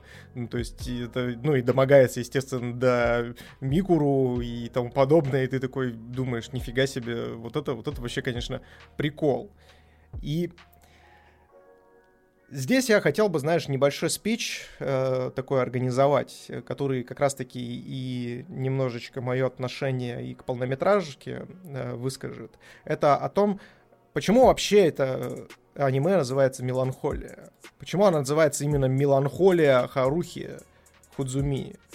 Если мы, конечно, не будем вдаваться, опять же, в подробности э, этого термина, что вообще такое меланхолия, там, в глобальном смысле, в художественном и тому подобное, потому что на самом деле э, меланхолией в разные века скажем так, называли абсолютно разные вещи. То есть там, допустим, э, во времена там того же самого Пушкина он там мог описать меланхолию просто как у, там угрюмый тон, либо же там э, какое-то не очень приятное э, Э, скажем так, настроение, которое тебя посещает, вот, и которое присуще по большей части аристократам и так далее, то, э, естественно, уже ближе к нашему веку, уже к современности, соответственно, меланхолии начали эм, называть некий комплекс психологических проблем, которые у человека происходят, э, который заводит его в состоянии неопределенной грусти, вот, подавленных чувств, и которая, причем, в отличие от депрессии, она, э, скажем так, периодически отыгрывает и в другую сторону, как будто бы, знаешь, какое-то биполярное расстройство, то есть оно может вызывать полноценную истерию, может, э, скажем так, э, наоборот, наделить тебя энергией для того, чтобы ты был сверхэнергичен и сверхимпульсивен, например, в какой-то короткий промежуток времени. И фишка в том, что если, ну, скажем так, на это все дело посмотреть, сейчас, естественно, меланхолия это уже никакое не определение, потому что его исключили вообще, в принципе, из психологической терминологии, то есть никто сейчас э, ничего меланхолией не называет, то есть она осталась только вот в художественном смысле. И, соответственно, здесь вопрос в том, то, что смотря на да, непосредственно э, Харухи, ты понимаешь, что, что у нее как бы меланхолии-то особой нету. То есть она жизнерадостная, она достаточно целеустремленная, то есть она прям прет до победного. Но фишка в том, то, что при этом, при всем, все, кто ее окружают, так или иначе подпадают под меланхоличные настроения. То есть вспомним того же самого э, Киона, который вообще сидит ни хрена не хочет. Он такой скептик, бубнящий дед, короче, типичный, который, казалось бы, ему говорят о том, что, типа, вот, на самом деле у нас здесь тут э, неожиданно есть паранормальщина, там тому подобное. И он такой, да какая паранормальщина, чего вы несете вообще? Какая-то херня, блин. А». То есть он э, живет какой-то бесцельный, ведет бесцельный образ жизни, то есть он особо не радуется чему-то прям в открытом, то есть не испытывает какие-то сильные эмоции и так далее. Юки то же самое. Юки вообще там просто забитый бедный мушонок, который сидит и читает на протяжении 7 минут, блин, книжечки. Вот. Но она все-таки немножко не такая, она просто безэмоциональная, потому что она не человек. Но подожди, но это же мы узнаем э, постфактум. В смысле постфактум? В одной из первых серий мы это узнаем. Не, ну она изначально просто, вот ты ее видишь, и сразу же, ну, примерно у тебя ассоциативный ряд с э, этим персонажем у тебя складывается. Ну, в этом смысле, да. Вот. А, Микуру с Ицки это вообще, ну, то есть они вообще там своей воли практически не имеют, то есть они выступают чуть ли там не некоторыми, как это правильно сказать, а, то есть больше инструментами, чем действительно персонажами как таковыми. Агентами. Да, то есть, ну, конечно, Микуру, она такая, естественно, эмоциональная девушка и тому подобное, но при этом ты, это знаете, как Гарольд, который видел боль. То есть она вроде бы такая веселая, жизнерадостная, но ты видишь, смотришь в ее глаза и понимаешь, что, э, кажется, если еще раз э, Харухи к ней полезет с домогательствами, то она не выдержит и воткнет ей заточку, мне кажется, в голову. Вот. Но нельзя, потому что последствия могут быть очень страшными. Да, да. И история вся заключается в том, то, что вот подводя теперь к полнометражной работе, вот именно она как раз-таки раскрывает все с максимально неожиданной стороны, и, а именно полнометражная работа делает этот тайтл великим. Это не достоинство самой полнометражки как таковой. Это достоинство всего тайтла. То есть получается так, то, что нам сейчас расставили, грубо говоря, некоторые шахматные фигуры на доску, рассказали про персонажей, рассказали про их взаимодействие, рассказали про то, что с ними происходило. Причем здесь очень важно понять, что тебе не нужно знать по факту всю хронологию вот именно в правильном порядке. Ты можешь даже, вот как Паша, смотреть э, от первой до последней серии, как вот они идут именно в сезонах. Потому что там раскрываются именно какие-то куски пазлов, которые именно полнометражкой у тебя собираются в полноценную э, картину. И это, конечно, вообще просто невероятная какая-то история. То есть она, конечно, меня не так сильно зацепила и не так сильно меня перевернула, как Мадока, например. Но когда ты в итоге сам приходишь к этому умозаключению, когда ты видишь, как они все это выворачивают, и как ты это не можешь предсказать совершенно, это, конечно, мое почтение. Ну, то есть в этом плане я ну, вот когда я посмотрел два сезона, то есть я был очень дико разочарован. И я прекрасно понимал всех фанатов, которые очень сильно разочаровались вообще в Харухе. Но, но это меня заставило, заставило все равно пойти посмотреть полнометражку, и я могу сказать то, что э, это однозначно того стоило. Про полнометражку ничего могу сказать? Возможно, скорее всего, в следующий раз обсудим полноценно. Да, причем самое интересное то, что полнометражка, допустим, в отдельно она вообще не работает. Так, э, я последнее, что хотел на самом деле обсудить. Э, вот из всех э, двух сезонов, какая у тебя любимая серия или арка? У меня, на удивление, любимая арка все-таки по эмоциональному накалу и по э, ощущениям это все-таки арка с фильмом. Угу. Да, мне, наверное, любимые серии, ну, я вот именно, мне скорее вот именно эпизоды, сам фильм и комментарии Киона, то есть это вообще само по себе шедевр, хотя это, ну, фильм в вакууме. Э, и, конечно, было забавно, что, получается, с этого началось знакомство с Харухи у многих зрителей. Думаешь, вот, вот это я понимаю, при том, что, говорю, в, моем, в моей хронологии он там был каким-то там что-то, э, ну, во второй половине первого сезона. А еще это, конечно, фестиваль за счет э, песен. Потому что песни прям шикарные.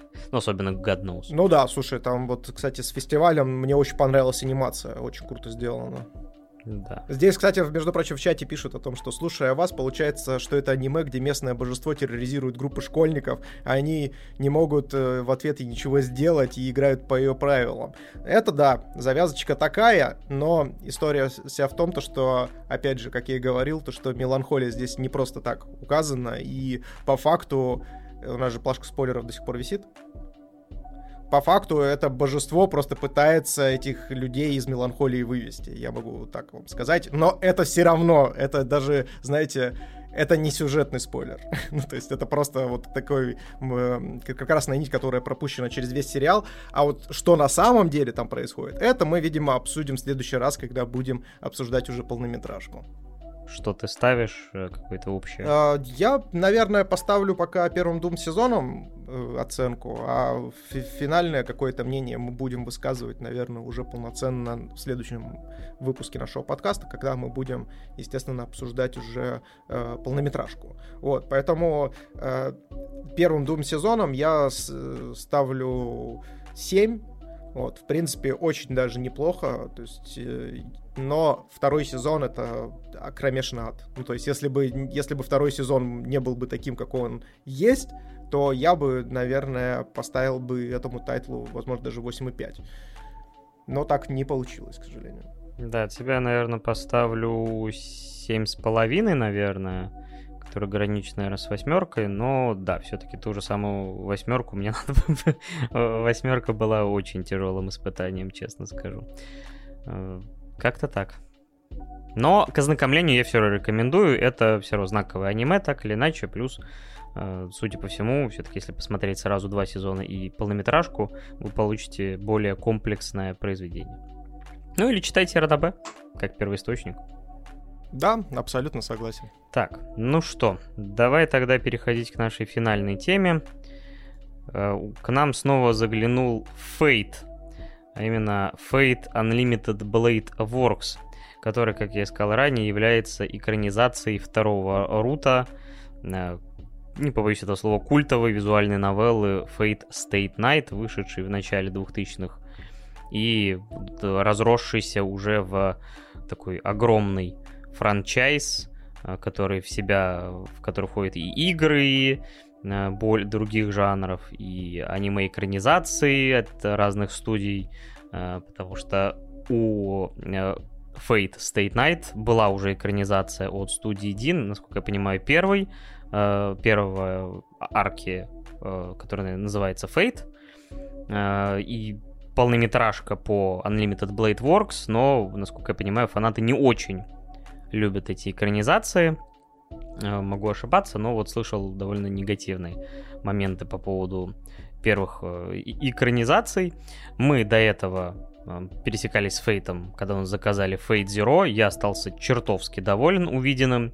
И, в принципе, с учетом того, что и этот Unlimited Blade Works и Fate Zero делала Ufa Table, которые также занимаются клинком рассекающих демонов, я, конечно же, ждал пиршества визуального, забегая вперед, его я получил, а что мы еще получили от этой истории? Расскажи-ка нам завязку. И, конечно же, мы получили лучшую Цундеру всея Фейта. Вот, но, опять же, за всея Фейта мы не можем говорить, потому что мы посмотрели с Фейта только вот э, Fate Zero и, естественно, э, Fate Night э, Unlimited Blade Words. А, в общем, что у нас по завязочке? По завязочке у нас э, есть некто, некоторая Рин Тосака. Э, я тут, кстати, не знаю, мы рассказывать завязку с позиции того, что мы знаем, что уже есть Fate Zero или нет? Или все-таки без... Ну, слушай, вообще, вот э, мне вообще, конечно, было весь просмотр интересно, с учетом того, что э, Fate Unlimited Blade, э, ну, вообще Fate State Night, он появился задолго до до появления Ранабе по Фейдеро, но при этом они так хорошо сочетаются, что ты, блин, и в экранизации столько отсылок даже визуальных на события э, Фейдеро, что вот ты думаешь, блин, а, а где вообще начинается то, что было Фейт State Night чисто, а, а то, что чисто в Zero? То есть настолько они там переплетаются, и одна основана на другой, хоть э, появились они в обратной хронологии, поэтому тут сложно даже сказать, потому что экранизация могла немножко перемешать эту границу, э, что является каким-то, не знаю, там, спойлером, не спойлером завязочным. Ну, давай все-таки считать, что Fate Zero мы знаем. Да. Окей, хорошо. Раз уж мы знаем э, Fate э, Zero, то, соответственно, Рин Тосака — это та самая маленькая девочка, которая отправляла своего отца на войну Грааля. Такиоми, Такиоми, по-моему, его звали. Дочурка, которая успела подрасти со времени Fate Zero, потому что со времен вот этой последней войны за Грааль, когда э, Кирицугу натворил там некоторого дерьма. Прошло сколько? 10 лет, если мне не изменяет. 10 лет, да. Да. 10 лет про- э, прошло, ну и, соответственно, девочка подросла, и ее приглашают как мастера в новую войну за Грааль.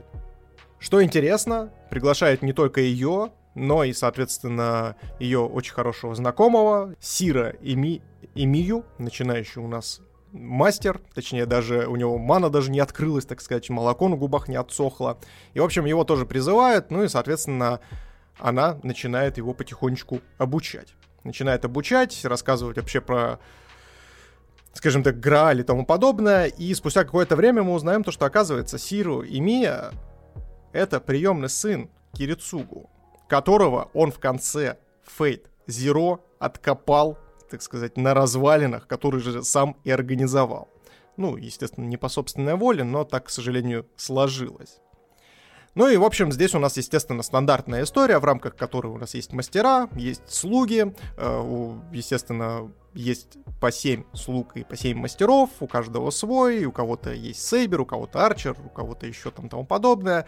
Вот, единственное... Но есть нюансы. Да, но есть некоторые нюансы, о которых мы чуть попозже поговорим. Естественно, дерутся они за Грааль, э, кто владеет Граалем, тот, собственно, и, вып... тот и музыку заказывает, как говорится. То есть Грааль может выполнить одно твое заветное желание.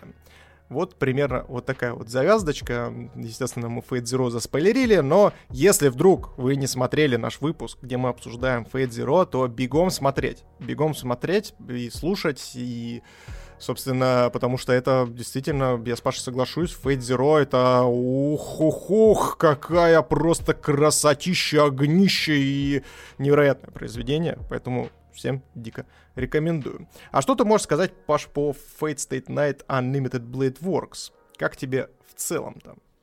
В целом мне понравилось, но все-таки на определенную грань меньше, чем с э, Fate Zero. Я понимаю прекрасно почему. У меня были такие эмоции, потому что я прям уверен был, что Zero, опять же, как отдельное произведение, сделанное уже постфактум, таким обратным инжинирингом занимающееся, то есть э, те обрывки сюжета, которые были в Fate может, какие-то недосказанности, она брала и сшивала из этого довольно интересную историю, добавляла таких-то вот персонажей, э, интересной перипетии, и это все было довольно цельно. То есть от и до при просмотре Zero я ощущал вот какую-то цельность, э, ну, ш, как, что, что это все шито довольно гладенько, и очень клевый темп, и э, соотношение разговоров и экшена, все мне показалось Zero вот э, близко к идеалу какому-то, которому, ну, как, ми, мне как зрителю. Давай обозначим то, что Fate Zero это идеальная точка входа вообще во вселенную Fate. Ну, не, не говори никогда этих фраз э, применительно к э, вселенной Фейт. Пусть они сами разбираются, читают форумы, никогда не говори вообще, как им надо делать. Не, ну я опять же сужу со стороны вот бубнящего деда, который никогда не смотрел Фейт. Для меня вот Фейт Zero стал вот идеальной точкой входа. Когда ты садишься, тебе сразу же расставляют все точки над «и», говорят о том, что вот этот персонаж тот-то, это тот-то, у нас вот такие вот правила, как будто ты посмотрел действительно э, скажем так, э, какую-то шахматную партию, в рамках которой тебе еще и правила объяснили. То есть все хорошо очень и складно было в Fate Zero, поэтому я вот и высказался вот именно в таком ключе.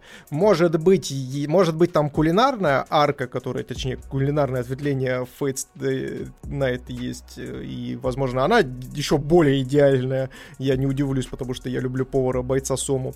Вот. Но пока вот с позиции вот двух тайтлов посмотренных я могу сказать так. Э, да, но здесь, опять же, вот при просмотре Unlimited Blade Works меня не покидало ощущение, что довольно часто мелькала огромная ну, надпись красными гигантскими буквами, светящимися «Читай новеллу, читай новеллу». Если у тебя возникли какие-то вопросы, там, может быть, э, моменты «Читай новеллу». То есть мне не показалось, что это произведение все-таки удалось э, ну, передать все какие-то нюансы, потому что все-таки, опять же, 29 серий, то есть, ну, с учетом того, что это опять, ну, э, как бы они сделали там двойные серии, на Blu-ray еще добавили там какие-то еще сцены, которые что-то там добавляют, но мне кажется, все-таки это несоизмеримые, потому что если Фейт проходится там несколько десятков часов суммарно, ну и каждая, как бы там арка, я так понимаю, тоже на несколько десятков часов э, бьется полноценно. И они переплетаются, отсылаются к друг другу так или иначе. То есть, ну, как любая на полноценная новелла.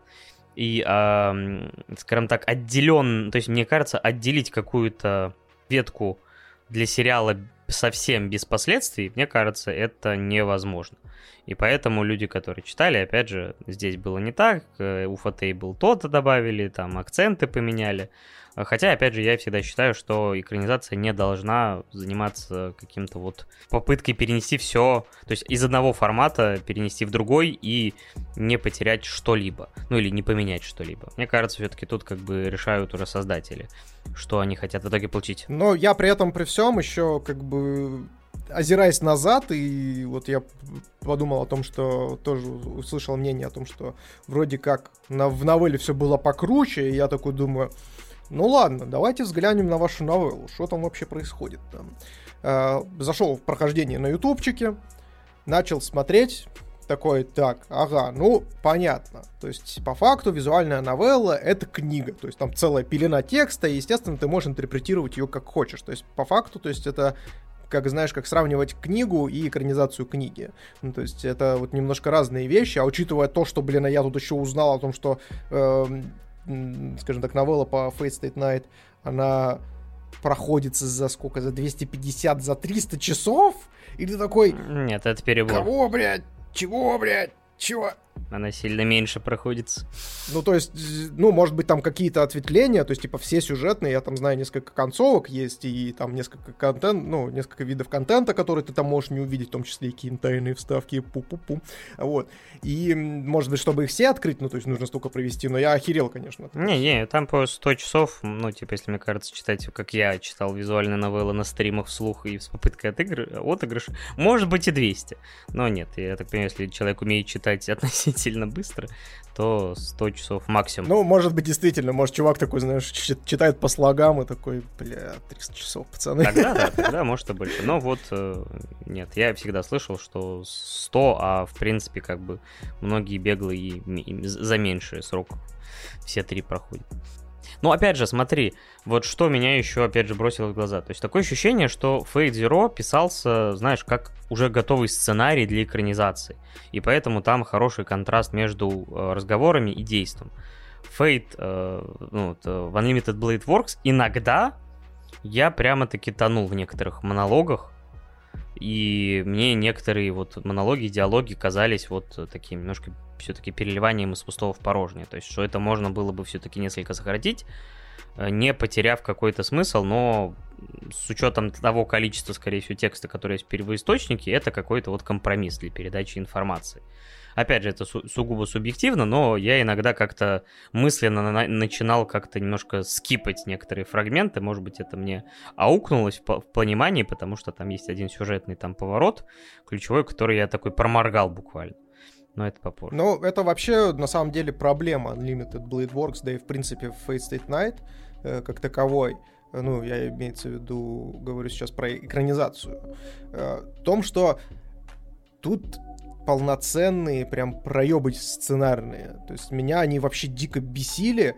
То есть вспомин... ну, особенно когда ты, посмотрев э, очень складный, действительно, Fate Zero, начинаешь смотреть Unlimited Blade Works, и тебе вместо того, чтобы показывать какую-то информацию, тебе начинают ее просто проговаривать, это прям возникает дикий диссонанс, короче. То есть там было несколько моментов, когда тебе рассказывают предысторию и мотивацию персонажа, просто вот он стоит в монологе, тебе ее сам проговаривает, типа, я такой-то, такой-то, стал таким-то, таким-то, потому что, потому что. И ты такой, озираясь назад и вспоминая, ну, собственно, там, оригин того же самого Кирицугу в Fate Zero, и ты такой, кого, блядь? Вы что, вы, вы бюджета, что ли, пожалели? Хотя бюджета они не пожалели, ну, то есть забегая вперед. И вот такие моменты, они меня прям дико бесят. А еще меня больше всего бесило то, что они постоянно друг друга э, почему-то щадят. То есть по разным причинам. То есть они, вот, ты, казалось бы, заканчивается какая-то заваруха, такая, знаешь, действительно достойная. Здесь сразу же давайте обозначим о том, что выглядит Unlimited Blade Works просто с ног сшибательно. То есть мое почтение в, э, Table, что они настолько прям шикарно э, сталкивают между собой 3D и 2D, что оно ну, я не знаю, то есть я более органичного 3D, наверное, не видел нигде. Но, опять же, здесь будем, здесь важно понимать то, что у меня в рамках подобных тайтлов, ну, не такая сильная насмотренность, поэтому, ну, меня вот именно Unlimited Blade Works очень удивило. И удивило меня за счет того, что, э, почему мне показалось, что все выглядит органично, потому что они очень тесно используют 3D практически во всех сценах. То есть, если у вас, допустим, идет драка, то используется 3D-камера, используются 2D спрайты, которые обозначают, допустим, э, разрезы, какие-то частицы крупные и тому подобное, но при этом всегда в разгаре сражения используются какие-то частицы. Это может быть 3D-дым, это могут быть просто 3D-партиклы, которые летают вокруг и так далее. То есть ты всегда видишь 3D, но оно настолько вот прям органичное и настолько ненавязчивое, что выглядит очень круто. Единственное, что меня коребило, это вот, наверное, 3D, вот эти вот, э, как то расходный материал в виде там скелетов, которые там вылазят периодически. Ну и то они, в принципе, выглядели окей. То есть не так, как, допустим, в том же САО. САО выглядел дракон, который появляется один единственный раз и больше 3D не используется в сериале. Ты такой, чё? Кого, блин? Вот.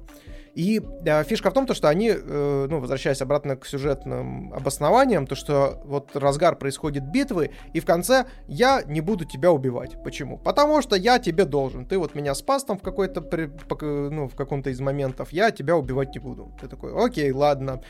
И вот этот э, скажем так, твист, вот это вот сюжетное обоснование, они используют, блин, если не соврать, ну раз 5 или 7 за весь сериал. И ты такой, что мешает тебе сейчас его убить? Какого хера? Они такие, нет, мы вот такие вот все... Хотя при этом все говорят, э, ну, все продолжают говорить о том, что нужно пользоваться моментами. Нужно убивать, когда ты это можешь сделать. Но они этого не делают. И ты такой, чё? Кого? Сценарист, ты где, блядь? Алло, это ударьте его по щекам, может он уснул, может он умер, потыкайте в него палкой, пожалуйста. Не, ну у меня были такие моменты, но, честно говоря, я это все объяснял тем, что 7 слуг, а серии 29. Ну, и пляши как хочешь.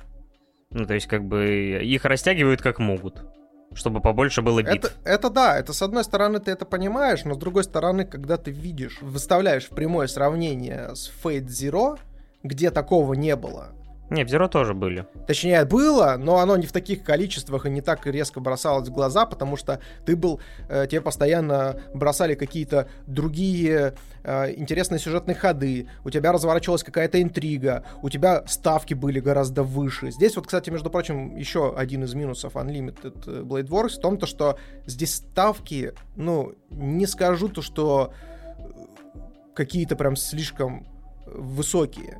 И еще один момент в том, что, опять же, то есть я вот Unlimited Blade Works могу сравнить с Сёнаном, а Zero полноценный Сейнен. И ты когда смотришь взрослую историю, когда там э, люди действительно поступают интересно, то есть там скрываются до победного, какие-то, знаешь, там предательства идут и тому подобное, то есть полноценная шахматная партия, смотришь Unlimited Blade Wars, где э, одна Цундера бегает с другим по школе и пытается его убить, потом говорит, а, прости, я не буду тебя убивать, ты меня спас, и ты такой, но это, ребят, вообще уже какая-то херь. Ну, то есть мне в этом плане Unlimited Blade Works вот прям совсем не понравился. Хотя интересные моменты в нем тоже присутствуют. Ну, потому что это все-таки фейт. И есть вот этот глобальный замес за э, войну за Грааль. Хотя по факту меня тоже не настолько сильно впечатлил. Я, честно скажу от себя, я буду более краток, потому что я сосредоточился в основном на экшен-эпизодах, на каких-то даже мне больше цепанули какие-то романтические эпизоды между Рин и Широ. А, то есть их вот этой, ну и взаимосвязь, например, то, с той же Сейбер, какие-то такие бытовые моменты, то есть непосредственно глобальный сюжет. То есть, не, мне, скажем так, во-первых, э, не очень цепанули э, ну, команда, ну, именно мастеров а, со, со стороны. То есть Э, некоторые очень выделено время прям по минимуму. То есть э, Кирей, например, играет роль вообще, то есть и, ну, минимальную. Э, то есть он там То есть мне опять же сказали, хотите нормально с Киреем, это другой рут. Гильгамеш, другой рут.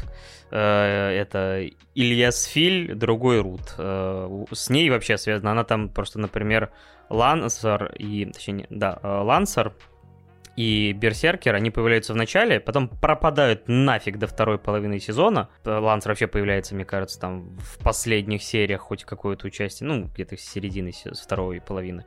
Э, Ильяс Филь появляется вот в начале, играет определенную сюжетную роль.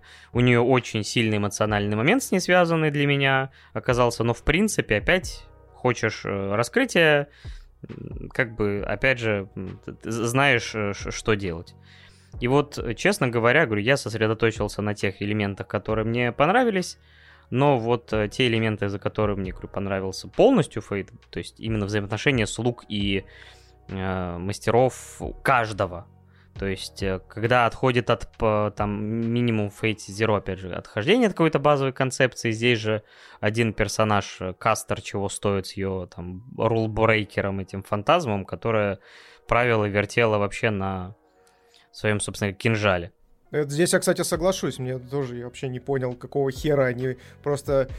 Ну, то есть они обозначают правила, а потом начинают эти правила же просто иметь во все щели. И ты такой...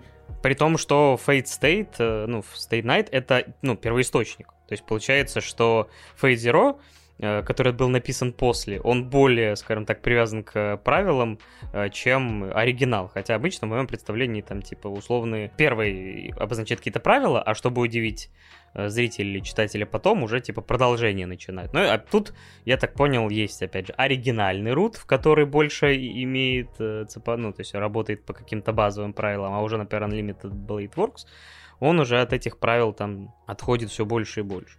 Опять же, да, такое, для меня это было немножко странновато, потому что, ну, реально там всех таких переходов, э, замен, э, ну, скажем так, было, мне кажется, больше, чем, может быть, э, стоило бы запихивать. Но как бы в любом случае, мне было смотреть в целом интересно, но на фоне, конечно, вот обхваленного нами хвоста в гриву Э, Zero это, скажем так, э, я получал меньше удовольствия относительно этого по тем или иным объективным причинам. Да, это, это безусловно. Ну и я, опять же, то есть, э, возвращаясь к истории, связанной непосредственно с взаимодействием наших главных героев, здесь и получается главный герой, они, соответственно, тоже школьники, и, казалось бы, можно было что-то с их персонажами сделать интересное, как-то их грамотно столкнуть и тому подобное, но при этом, при всем, у нас получается так, то, что у нас есть э, главная героиня Цундера, которая Рин, и она просто, ее задача э, постоянно э, Сира э, херососить и э, периодически смущаться и, ну, скажем так, носить коротенькие юбочки, а, плюс дополнительно, ну, классно выглядеть в экшн-сценах, потому что он более опытный маг. Вот, у Сира, у него главная задача это типа... Э, я вот такой вот правильный, вот меня Кирицугу воспитал, я должен, вот такой вот он весь хороший, правильный парень. И по факту даже вот закрытие его полноценной арки сюжетной, она меня вообще ну, вот, никак эмоционально не отыграла. Э, хотя, казалось бы, очень прикольная и интересная, э, интересный сюжетный поворот был в конце, который связан конкретно с ним. И вот эти тоже юношеские проблемы, которые там, знаешь, типа юношеский максимализм того же самого Сира, который говорит о том, что если нельзя спасти каждого, то зачем вообще стараться? Какой-то вот прям вот максимализм максимальной ее ипостаси. То, что либо так, либо никак иначе. Зачем жить, если ты не герой? Зачем жить, если ты там, опять же, э, не можешь пожертвовать там всем и поставить все на кон для того, чтобы достичь результата? И ты такой, бля, ребят, ну как бы можно было и попроще.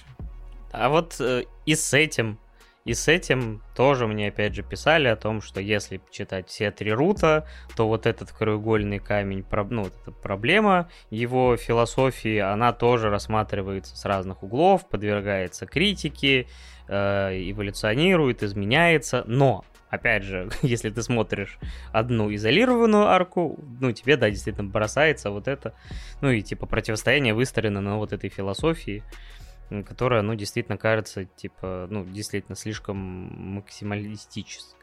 Но соответствующий, опять же, школик. Но я для себя оправдал это, знаешь, каким способом? То, что это все-таки приемный сын Кирицугу, потому что у Кирицугу в конце Зеро как раз-таки же и стояла вот эта задача с вагонеткой, где он как раз-таки, типа, руководствовался каким-то э, вот такими, знаешь, э, эпитетами из разряда того, что лучше типа, проанализировать ситуацию и спасти тех, кого ну, выгоднее. То есть, типа, и спасти не одного человека, а спасти 10 человек, например.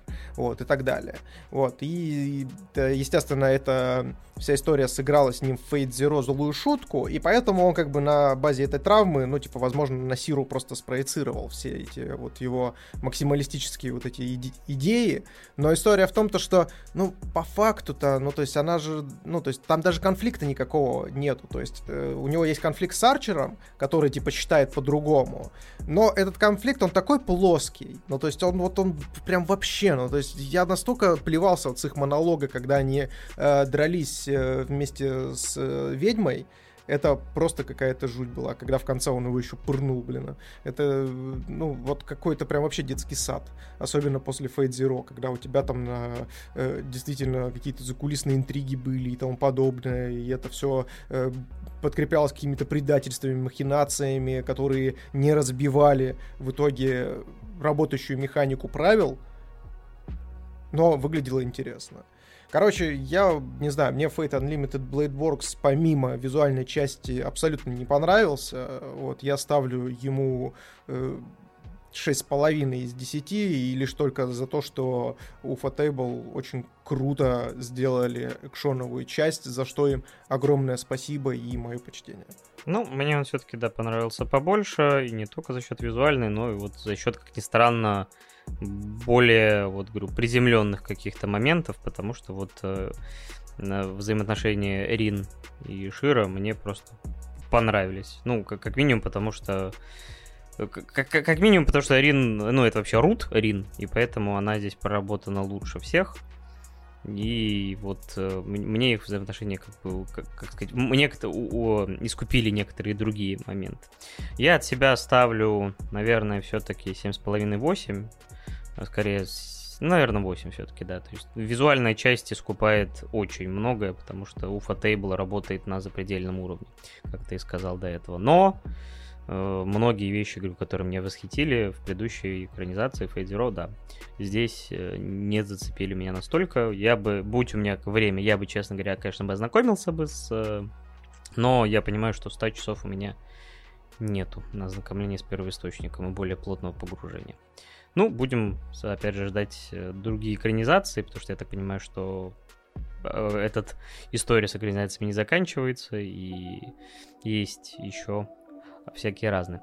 Ну, на этом, я думаю, мы с Fate Zero... Опять же, там говорить можно много еще, и, и тоже переливать как герой из пустого в но, думаю, мы какой-то итог подвели. Все равно, я думаю, что если вы с Фейтом не знакомы, посмотрите Fate Zero, если вам покажется это мало, я думаю, что от э, Fate Unlimited Blade Works вы все-таки определенное удовольствие тоже получите, так что смотрите и то, и то. Да. С вами на протяжении уже двух, более двух с половиной часов были Миша Попов, также известный как Майкл Рэббит. Можешь свою часть Вот этот нежданчик. Вот этот нежданчик. Да, спасибо огромное, друзья, что нас смотрели. Спасибо всем, кто нас слушает в записи на всех доступных подкаст-площадках. Ребята, вы все ультра красавчики. Мы лобзаем ваши ушки, обнимаем, приподнимаем. Не расстраивайтесь, держите нос по ветру. Все будет хорошо. Собственно, с вами был подкаст 2D Дедушки. Паш, скажи что-нибудь хорошее в конце нашего замечательного подкастика. Спасибо, ребята, что заглянули на стрим. Спасибо за поддержку в любом виде опять же, донатики не обязательно, но приятные. Э, лайки на площадках различных, где они есть, комментарии, отзывы, там какие-то 5 звезд в iTunes. Все это очень важно и приятно для нас. И нам, э, ну, то есть, ну, в первую очередь, конечно, мы делаем это, потому что нам нравится, и поэтому мы продолжаем этим заниматься. И подкаст, надеюсь, будет э, и, и дальше радовать и нас, и вас. Спасибо, что, опять же, слушаете, смотрите, приходите на стримы, пишите приятные вещи. И на этом мы заканчиваем. С вами также был Паша Беляев, известный как Рекрут Три Девятки, и Миша Попов, также известный как Майкл Рэббит. Да, помните, что 2D-деды лучше, чем 3D. Мы вас всех бесконечно меньше, чем 3. Пока-пока. До встречи. Пока-пока.